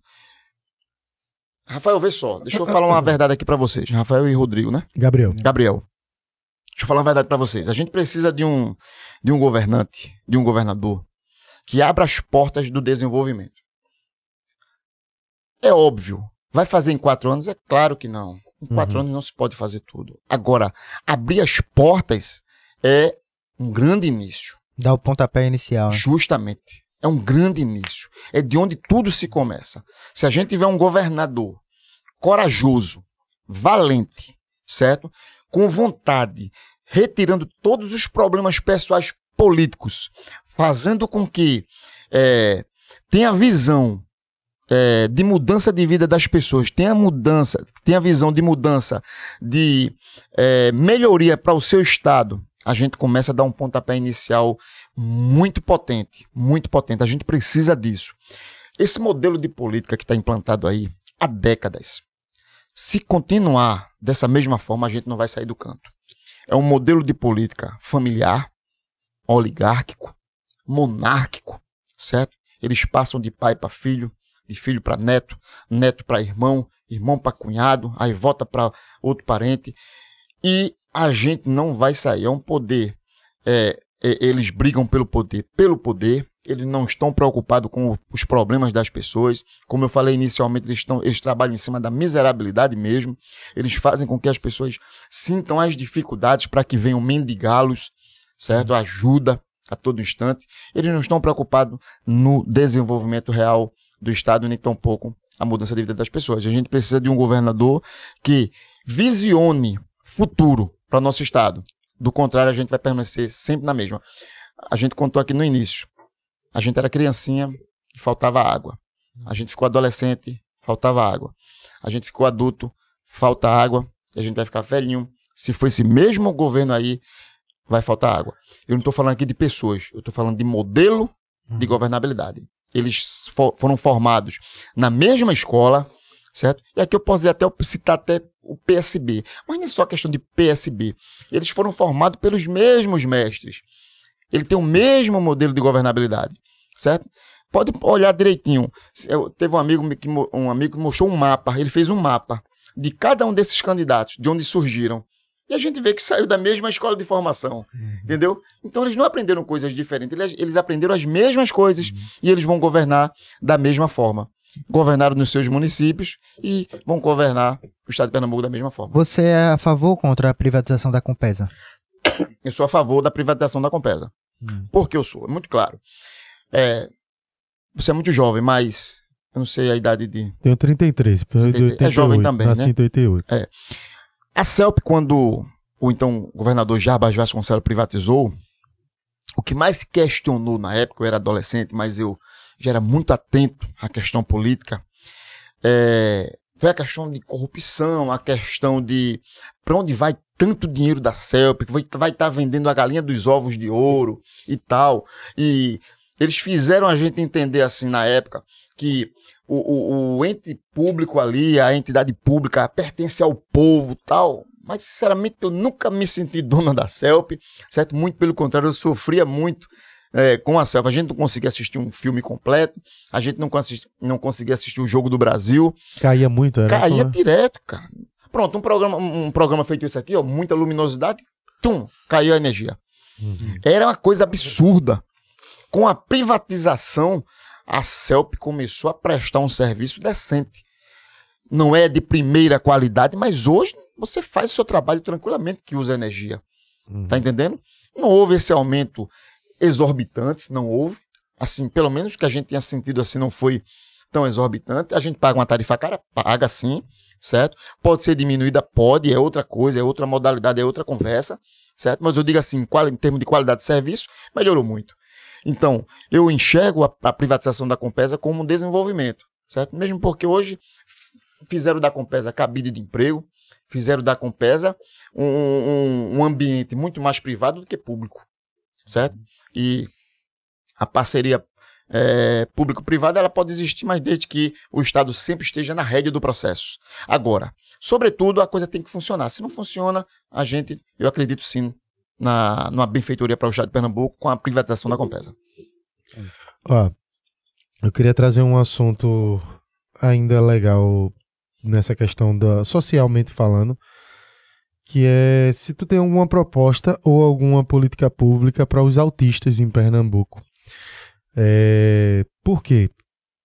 Hoje é, a, a maioria das mães tem uma dificuldade muito grande para conseguir primeiro que diagnóstico para os seus filhos, porque falta neurologista no estado, você não consegue é, é, nem o diagnóstico para conseguir iniciar um tratamento.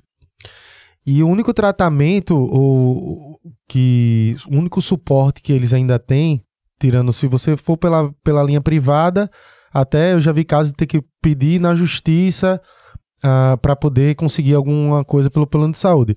Mas pela, pela parte pública, pelas vias públicas, o SUS ele dá um, um suporte a essas pessoas com uma reunião de 15 em 15 dias que junta todas as crianças com, com os pais e tem uma dinâmica lá que basicamente os pais aprendem para aplicar em casa, quando a necessidade seria de uma ou duas vezes na semana ter acesso a esses profissionais e de maneira individual, né, particular, para poder fazer acontecer.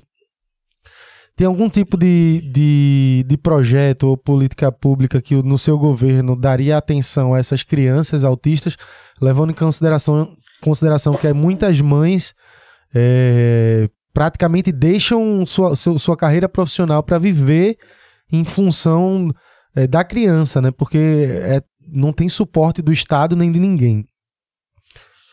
É fazer crescer a saúde pública no estado de Pernambuco. Como um todo. Como um todo. É, conheço diversos casos. Realmente o autismo no estado de Pernambuco é, é desmerecido, tendo do ponto de vista de atendimento. Compreende? Conheço muitas mães. É, é, uma coisa muito sofrida, certo? É fazer com que a nossa saúde pública se desenvolva ela cresça. Nós estamos com a saúde pública estagnada, certo? Quando a gente fala de saúde pública, todas as vezes que eu apresento meu projeto de governo, eu falo primeiramente valorização dos nossos profissionais. Eu disse em uma entrevista que, é, independente de regulamentação, ou perdão, independentemente de aprovação do piso salarial, a gente regulamentaria aqui esse piso salarial. Pelo certo? Estado. Por quê? Pelo Estado. Porque a gente só pode é, prestar um bom serviço público se a gente valorizar os nossos servidores. Do contrário, é, tem, um, tem uma, uma, linguagem militar que diz assim que a tropa é o espelho do guia. Uhum. Então, se você tem um guia, um gestor, é, que não valoriza os seus profissionais, como é que esses profissionais, servidores públicos, vão repassar esse atendimento público para as pessoas? Compreende? Então, a gente vai é, valorizar esses profissionais de saúde, a gente vai abrir o campo para as diversas especialidades de atendimento que estão carentes nos dias de hoje. É tudo uma questão de querer fazer. É tudo uma questão de ter coração gigante, grande e conhecer de perto a vida das pessoas. É, eu falei para vocês aqui que eles nunca estudaram na escola pública, nunca. Gente, na casa deles não falta água. Na casa deles não tem esses problemas que o, uma, o cidadão comum passa. Uhum. Eles não atrasam no trabalho porque um ônibus queimou a parada de ônibus, entendeu? Então, essa sensibilidade falta no gestor. Hoje nós não temos, faz muitos anos. E se é que já teve um dia um gestor que tiver, que tenha essa sensibilidade, que conheça de perto essas dificuldades. Então, com certeza a gente vai ter política pública, a gente vai cuidar dos nossa, das nossas crianças, da, das pessoas que têm um problema de autismo. Nós vamos sim conseguir profissionais para cuidá-los, para tratá-los, compreende? Para que a gente tenha uma saúde mais é, com maior eficácia no estado de Pernambuco. Certo. Ainda nessa questão da, da saúde, tu viu recentemente os hospitais aí, teve no HR lá, o teto caiu, Caiu, os, os hospitais estão meio que abandonados e a gente vê muito candidato vir com o discurso de vou construir, construir mais e os que já tem parece que não tem suporte. Tua ideia no plano de governo era construir também? É justamente essa, cara. Vê, vê, o que eu te, vê o que eu te falo. O candidato chega e diz assim: ó, vou construir 10 hospitais. Hum. E vai lá e constrói. Porque a visão dele é a pseudopolítica. Hum. Ele faz o, o, o monumento lá, coloca logo o nome do parente dele. É assim ou não? não é assim? Uhum. Coloca logo o nome de um parente dele. E com isso ele não resolve o problema da saúde. Por quê? Porque ele não contrata, porque ele não chama mais médicos, porque ele não tem mais enfermeiros, porque ele não quer fazer um trabalho de saúde preventiva. Eu falo em duas construções. Falo em algumas construções. Primeiro, nós temos um hospital oncológico aqui, um hospital de tratamento de câncer aqui na região metropolitana, ali na Cruz Cabugá, certo? Um único. Eu falo em duas construções. Outro hospital dessa magnitude no Agreste e outro no Sertão. Você precisa ver o sofrimento dessas pessoas que vêm do sertão para cá. Eu acompanho, cara. É um sofrimento gigante. A pessoa já está com um problema de saúde de mais alta magnitude, certo? Ainda tem, ainda sofre com deslocamento vindo do sertão e do agreste para cá. Para chegar aqui e enfrentar ainda as grandes filas no único hospital que temos no estado de Pernambuco. Construção de, desses dois hospitais. E eu falo também na construção de laboratórios. Tudo custo básico a título de Estado.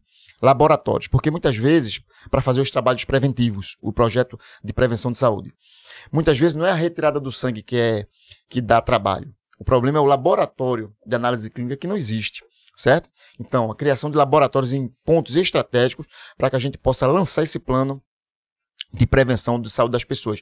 A gente vai cuidar da saúde do Estado como nunca se cuidou antes. E outro dia eu estava conversando muito tecnicamente com um colega e ele dizia, já disse, mas a gente tem que ter cuidado também na questão dos hospitais particulares, das clínicas particulares. tem espaço para todo mundo. Tem espaço para todo mundo. Se você analisar bem, é, essa questão da, do investir na saúde pública vai bater de frente com essa questão privada, Hum. certo? Vai bater de frente, é óbvio. Por que será que o Estado não tem diversas máquinas de ressonância, por exemplo? Se você quiser fazer um exame de ressonância hoje, é um, é um dilema. É um dilema. Pergunta uma pessoa que queira fazer uma ressonância aí pelo SUS, o trabalho que é. Um eletrocardiograma, que é uma máquina simples, você sofre. Eu tenho pessoas na comunidade lá que há dois anos está aguardando uma oportunidade para fazer um exame de coração simples, um ecocardiograma, um eletrocardiograma. Compreende? Então é só questão de sensibilidade, conhecer de fato a realidade das pessoas e acredito eu que tem espaço para todo mundo. Tem espaço para o setor privado e tem espaço para a melhoria do serviço da saúde pública. É, gente, tenho um assunto aqui na- ainda na social que a gente deu uma pulada com relação às creches, que é o mesmo esquema dos hospitais que o, o, o governo, os representantes do governo têm maneira de falar, vamos construir mais creches. É necessário, a gente sabe, é um déficit muito grande, é, principalmente para a questão das mulheres que ficam presas assim, se, não, se o filho não tiver creche, ela não consegue nem trabalhar, porque não vai ter com quem deixar. Como é que se resolve esse déficit da- das creches no estado, né? Porque é no estado como um todo. Vai ter cidade ali que, meu amigo, se não tiver um suporte para essa, pra essa família, a pessoa vai ficar presa totalmente dentro de casa. Nós temos um planejamento realmente para a criação de creches. Hum. Só que a minha creche é diferente das outras creches. Como é a sua Eu não consigo enxergar uma creche, certo? Porque o que é que se conversa, o que é que se fala? Creche, o- creche a- a- ao longo de muitos anos, tornou-se um ambiente de depósito de crianças. Para que elas fiquem lá até a mãe voltar do trabalho. Certo? Eu acredito na creche, na força da creche. Mas que modelo de creche? É o modelo que a gente está desenvolvendo. Creche educacional.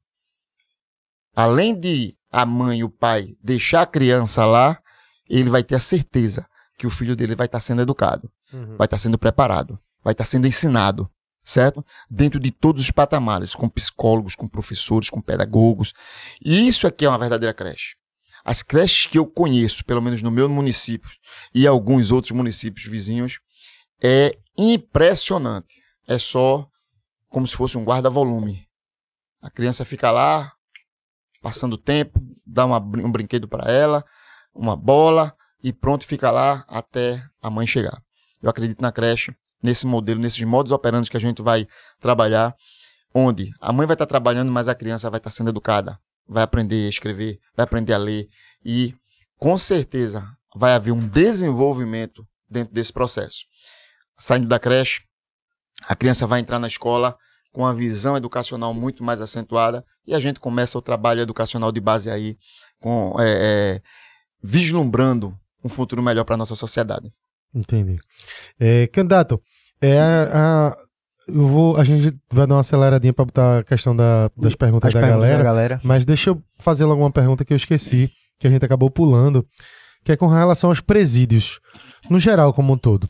Hoje eu vejo muita gente falando com outros candidatos, a gente não trouxe essa pergunta para os outros, não, mas eu já vi é, nos debates, nas sabatinas, perguntando com relação ao presídio do curado, se tiraria de lá.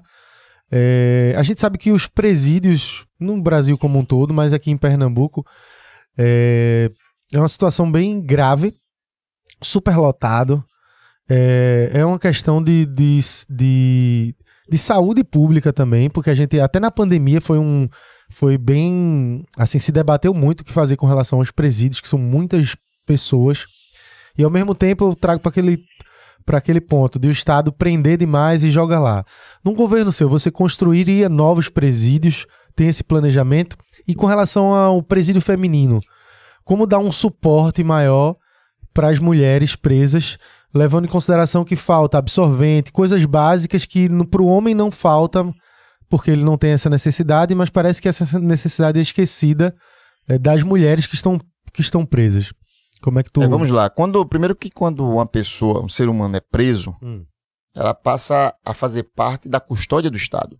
certo, Então o Estado tem responsabilidade direta com ela, total. certo?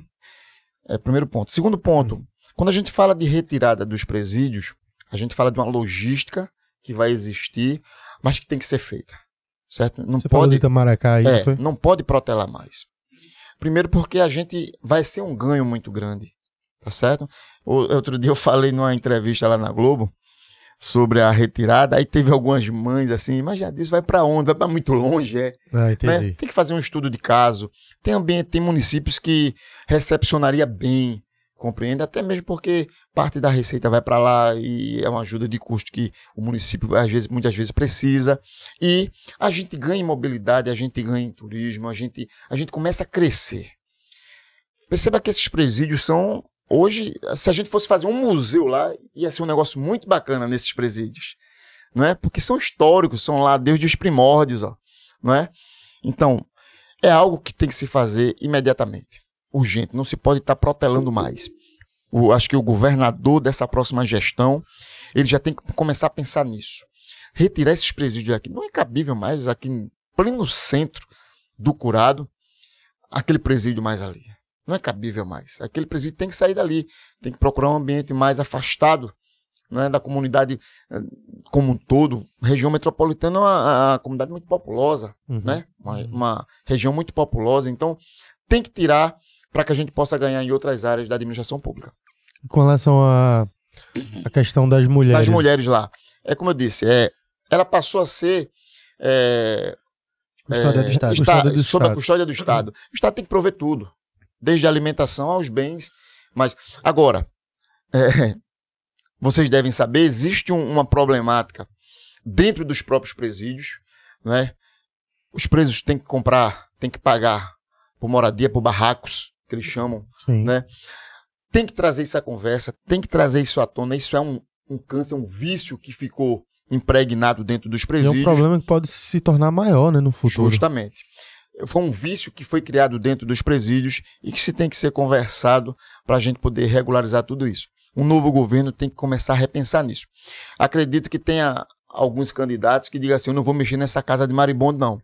Mas tem que se repensar. Por quê? A gente tem que começar a moralizar as coisas, porque do contrário, tudo vai ficar meio troncho.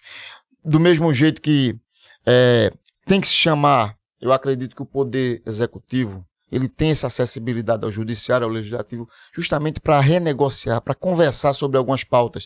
E uma das pautas é presos que estão lá mais tempo do que o necessário, Uhum. é, presos que ainda não foram julgados, presos que não passaram nem pela primeira audiência ainda, Geralmente não tem advogado essa galera. justamente está dependente ali de um defensor público. Então essas coisas a gente vai ter que trazer à tona e começar a resolver esses problemas, porque se a gente conseguir diminuir pelo menos um terço, a gente já consegue com maior facilidade até a transferência para outra localidade e construção de presídio em outros lugares.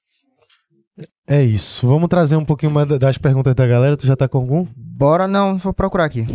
Eu tô Pega aqui, um ó. É... Jadilson, qual.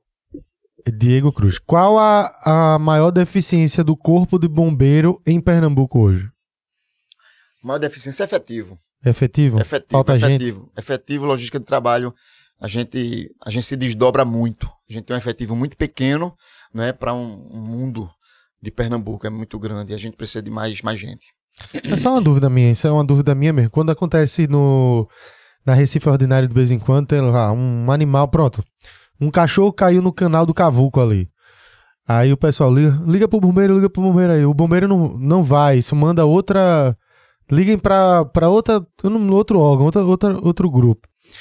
E aí não, não resolve. O bombeiro, pra essa questão de animal, ele, A ele gente faz, faz. faz também? É, nesse caso aí a gente faz essa captura. faria. A gente faz, é. Faz. Aí no caso, é, caiu no canal, o canal seco, assim, é, pra retirar. Porque outras, outras instituições não têm assim o, o preparo, né, que a gente tem para Aham. fazer esse tipo de serviço. Entendeu? Por exemplo, é, agora quando é assim, a gente pegou, pega uma cobra, pega um macaco, pega um, um bicho é, que está sob proteção, né? Aí a gente tem que pegar e tem que levar para o pessoal do meio ambiente lá. Toma, né? É, O candidato tem algum plano para mulheres empreendedoras? Como estimulá-las? É, perceba, eu tenho um plano para empreendedores, né? Então, isso aí pode ser mulher, homem, pode ser É quem porque for. o, o partido é, da É. mulher, né? Então a É, galera tá mas- indo.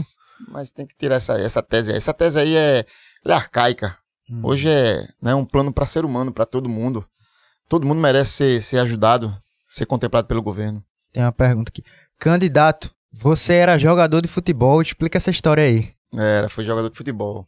Jogasse uns times daqui? Joguei, joguei no esporte de Santa Cruz, como amador. Foi mesmo, hein? Foi. Aí depois Paysandu, passei lá pelo, pelo Esporte Clube Carajás. Tu jogou Paysandu no esporte profissionalmente, foi? Profissionalmente foi. Ah, mas se aposentasse que ano? Em 2000 e... Final de 2003. Caramba. Final de 2003. Era o que? Atacante, volante? Eu era volante. Ah. Era Passou quase, quanto tempo jogando eu era- profissional? acho que uns 6, 7 anos, 8 Foi anos. mesmo, é. Foi, Tu foi. era jogador de futebol. Era. Que viagem, velho. E candidato, e depois Mas foi? eu, mas eu ganhei Pronto. dinheiro não, cara. Eu só fui levar pancada. Joguei no Botafogo, da Paraíba, lá na... na- Joguei no... no, no é, time lá da Paraíba, deixa eu me lembrar o nome dele aqui, rapaz. Paraíba, Paraíba. Mais simples que eu joguei, bicho. É, 13. Não, não. É, Botafogo É. da Paraíba. Só conheço dois mesmo. Bom, aí joguei no Centro Limoeirense, joguei no... Centro é, treino- No esporte, chegou a ser campeão pernambucano? Eu joguei no Júnior, no esporte, né? Ah, Foi em 96, entendi. no Júnior. Disputei um- uma parte do campeonato Pronto, aí eu vou. fiz- Aí vem pra minha pergunta. O que é que te fez sair da, do, do futebol pra ir pra política? Não, primeiro que o futebol tem um tempo, né, cara? Você não joga a vida toda, né? Aí quando tu Daquele- saiu, mas o que foi o despertar, assim, eita, pô, eu vou seguir esse caminho. Não, quando eu, quando eu em 2000, no final de 2003, quando eu parei de jogar futebol, eu pensei, o que você pensou, o que é que eu vou fazer da vida, Aham. né? Fui Aí, terceiro ano. Encontrei alguns amigos tal e disse, meu irmão, vamos estudar para concurso público. Eu disse, vamos embora. Aí comecei a estudar para concurso público, estudar, estudar, estudar, estudar, até passar no primeiro concurso, que foi na cidade de Paulista, agente de trânsito. Aí depois passei na Polícia Militar e no Corpo de Bombeiros. Fiz todas as etapas nos dois, terminou no final, escolhi o bombeiro, né? Ah, Pronto, entendi. aí tô aqui até hoje. Ah, essa aqui é boa, viu? Karen com K perguntando aqui, já que ele é bombeiro, se eu botar dois contos na sunga dele, ele faz um striptease pra mim? É o, é o estereótipo do bombeiro de dançar. na- E aí, candidato, vai, vai responder essa, Ninguém- não vai fugir dessa. Ninguém falou ainda de apagar fogo também, não foi? É, essa é. Ó, essa aqui é boa que, que a gente já trouxe pra uns, mas eu queria saber da tua parte. Federalização do Fernando Noronha. Tu é a favor ou contra? Contra, né, cara? Ninguém quer perder uma parte da sua casa, né? Exatamente. Aham. Não, que é isso. Acha Governador que... do estado eu não deixo, não. Pode ficar tranquilo. Tranquilo. Deixa eu ver aqui, tem. Jussara perguntou aqui. Candidato, é, você acha que faria mais sentido mudar o nome do partido para PMC, Partido das Mulheres Conservadoras? Partido danado. É, tá, tem uma ideia aí de mudar pra Por Mais Brasil. Permanece o PMB, né? Entendi, só Ah, muda... Por Mais Brasil, só muda os nomes. Ah, É, faz mais sentido do que Partido das Mulheres. Não, não. Ó, é... Nunca mais ninguém faz essa pergunta. É, chuvas e desastres, piores tragédias no- no- nos últimos 50 anos. A responsabilidade maior foi do PSB. Vê só. É, tem, tem uma coisa que a gente tem que separar aí. Desastres Uhum. né? Desastre é- são fenômenos naturais, são coisas que acontecem, é, a natureza traz exacerbadamente. E não tem que segure. Países de primeiro mundo sofrem com isso também, Uhum. certo? Agora, tem coisas que são do homem, a falta da ação humana. Sim. Você percebe aí as construções das barragens, o, o- canal do Fragoso lá em Olinda, mais de 10 bairros alagaram por causa da falta da conclusão do canal do Fragoso Uhum. Entendeu? Se não tem água, não tem para onde escoar, então ela vai procurar outro destino. Então, quase 10 bairros lá ficaram alagados por conta da, da, da falta da ação humana. E veja quantos anos é, eles vêm protelando um serviço que era para ser feito. Eu digo, eu digo o seguinte: lá em Olinda a gente sofreu duas vezes. Primeiro, a falta de parceria do prefeito com o governador, que por sua vez, falta de parceria com o presidente. Então, quem é olindense sofreu duas vezes, né? A, a personalidade política ficou acima do profissionalismo político. Então, quem é pernambucano sofreu uma vez, quem é olindense sofreu duas vezes. Então, essas coisas a gente resolve tranquilamente, rapaz. Só basta ser profissional e ir em busca dos recursos suficientes e, e botar, tocar a obra pra, pra frente. Você, como, como candidato, se, se você tivesse num eventual governo, num momento das tragédias, naquele período, que, que você poderia ter feito de diferente? Principalmente na questão de curto prazo, assim, a redução de danos. Porque, a- a- pelo menos o que aparenta para a população é que você que foi abandonado, né? Porque a gente sabia de- desse, de- dessas chuvas meses antes, semanas antes, a PAC avisou e parece que deixou a Deus dará. O que, que você faria de diferente? É, não existe nada que se faça é, em cima da hora, compreende? Tudo é uma programação. Mas assim, eu Perceba falo assim, de que- abrigos, coisas que poderiam reduzir os danos. É, mas perceba que desde Eduardo Campos, desculpa, é, ficou lá prometido que as cinco barragens iriam ser feitas, certo? Desde Eduardo Campos. Então não foi feito. Então se não foi feito, é, quando a chuva vem, ela vai procurar abrigo e onde? Se não tiver.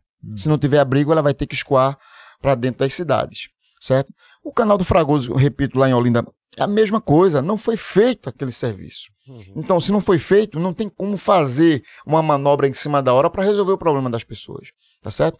Outra coisa que eu percebo também é, e aí a gente culpabiliza muitas vezes a sociedade, porque é, se o Estado vem e tira uma pessoa de um local, de uma área de risco, certo? Dando a ela uma, um apartamento, uma casa.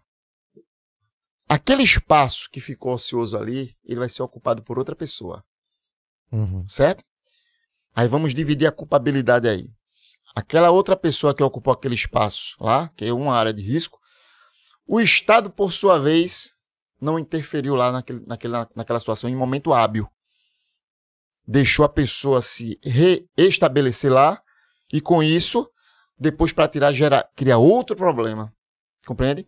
Então, o Estado ele tem que ser paisão, ele tem que ser ajudador, ele tem que ser colaborador, ele tem que ser incentivador, ao passo que ele também tem que colocar a força dele no momento que for para salvaguardar as vidas. Certo?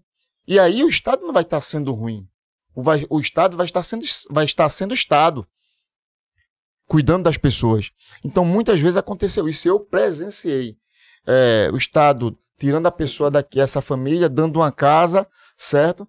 E em pouco tempo, muitas vezes parente daquela família que foi beneficiada se utilizando daquele mesmo espaço que o Estado já tinha tirado, já tinha indenizado, certo? E se utilizando lá do mesmo espaço, que é uma área de risco, uma área perigosa, mas eles foram para lá, certo? Aguardando, é, inclusive, outro benefício para que eles pudessem.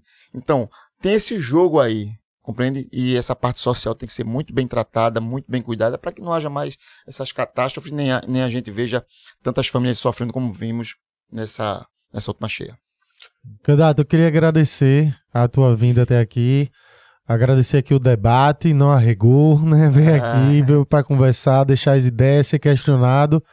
É, a ideia é essa mesmo, a gente trazer todos os assuntos, assuntos da população. Espero que pa- continue participando dos debates aí, porque para mim a maior mágoa que eu tenho assim com, com o governo, né, tempo todo de governo que a gente teve, era a falta de comunicação com a população mesmo, de poder conversar, ouvir crítica, debater e ver o que é é melhor para Pernambuco. Então, obrigado pela vinda até aqui, a gente agradece. O agradecimento é todo meu, toda a minha equipe. Fiquei muito feliz quando vocês chamaram a gente, sabe? É, aproveitar os milhões de seguidores que vocês têm aí, fazer com que eles abram os olhos, prestem bem atenção em seus candidatos. Gente, esses cinco candidatos aí que a imprensa tem é, alimentado a vida deles, hoje tá uma coisa muito absurda. Você vai no Google fazer uma pesquisa qualquer, quando pensa que não, já tem a cara de um candidato ali. Eles compram tudo, ele- eles, é, assim, eles é, eles são de um poder tão grande dentro do Estado, né? Sobrepondo até o poder do próprio povo, eles conseguem consumir a mente das pessoas. Então, preste atenção, é, analisa todas as propostas, todos os projetos. É, se alguém pensava ou pensa que eu é, penso igual a esses caras, não penso, eu penso completamente diferente, sou muito humanístico, penso no ser humano, eu quero salvar a vida das pessoas. Eu não escolhi ser bombeiro por um acaso, foi vocação pura, compreende? Eu quero salvar a vida das pessoas e aqui eu deixo meu grande agradecimento a vocês por ter nos dado essa oportunidade de mostrar para todos os pernambucanos o quão bom nós somos e de onde nós viemos, né? Nós não temos esse vício político, nós não somos filhos de políticos, certo? Que tem esse modelo de governabilidade aí que é tão antigo e nunca resolveu o problema do Estado, nunca resolveu o problema das pessoas. A gente está aqui trazendo inovações, mas sobretudo trazendo oportunidades e esperança para todos os pernambucanos. É isso aí. 35 nele. Queria só complementar, né, como você falou, tá aqui a plaquinha, a gente coloca a mesma plaquinha para todos os candidatos. Pesquise tudo que foi dito. Então, independente do candidato, essa entrevista aqui, como a de qualquer outra, tudo que os políticos falaram, você vai lá e pesquisa, né? A gente sabe que político tem essa fama de enrolão, de falar É. um dado lá pra cá. Então, independente de quem seja, seja o que você gosta, seja o que você não gosta, pesquise, esteja a par de tudo, vote consciente. É isso aí, galera. Se você acompanha até aqui, se inscreve no canal, deixa o like, acompanha que amanhã a gente ainda tá de volta. Vai ser o último convidado aqui ao, ao governo do estado de Pernambuco pra gente trocar ideia. Então fica de olho que a gente tá aqui encerrando essa saga essa semana. Já que Marília não veio, né? A gente vai ficar sem, É. sem ela mesmo na regão. Só vai faltar um, mas todos os podcasts você vai encontrar aí no YouTube, assistir aí ao vivo é, depois, enfim, você pode escutar também nas plataformas digitais, Spotify, Deezer, Google Podcast, é, tem mais algum? Amazon. Amazon, Amazon, né? Enfim, tá em todas essas plataformas aí, você pode escutar. Eu sei que às vezes é difícil parar pra ver o vídeo, então você bota no fone de, de ouvido, vai fazendo outra coisa e vai escutando aí as propostas, porque é muito importante a gente ter mais de duas horas de papo com os candidatos e você poder escutar tudo isso aí, ver essas propostas bem abertamente com a, com a linguagem do povo, beleza? Valeu, galera. Muito obrigado pelo apoio, pela audiência. Até a próxima, hein? Tamo junto.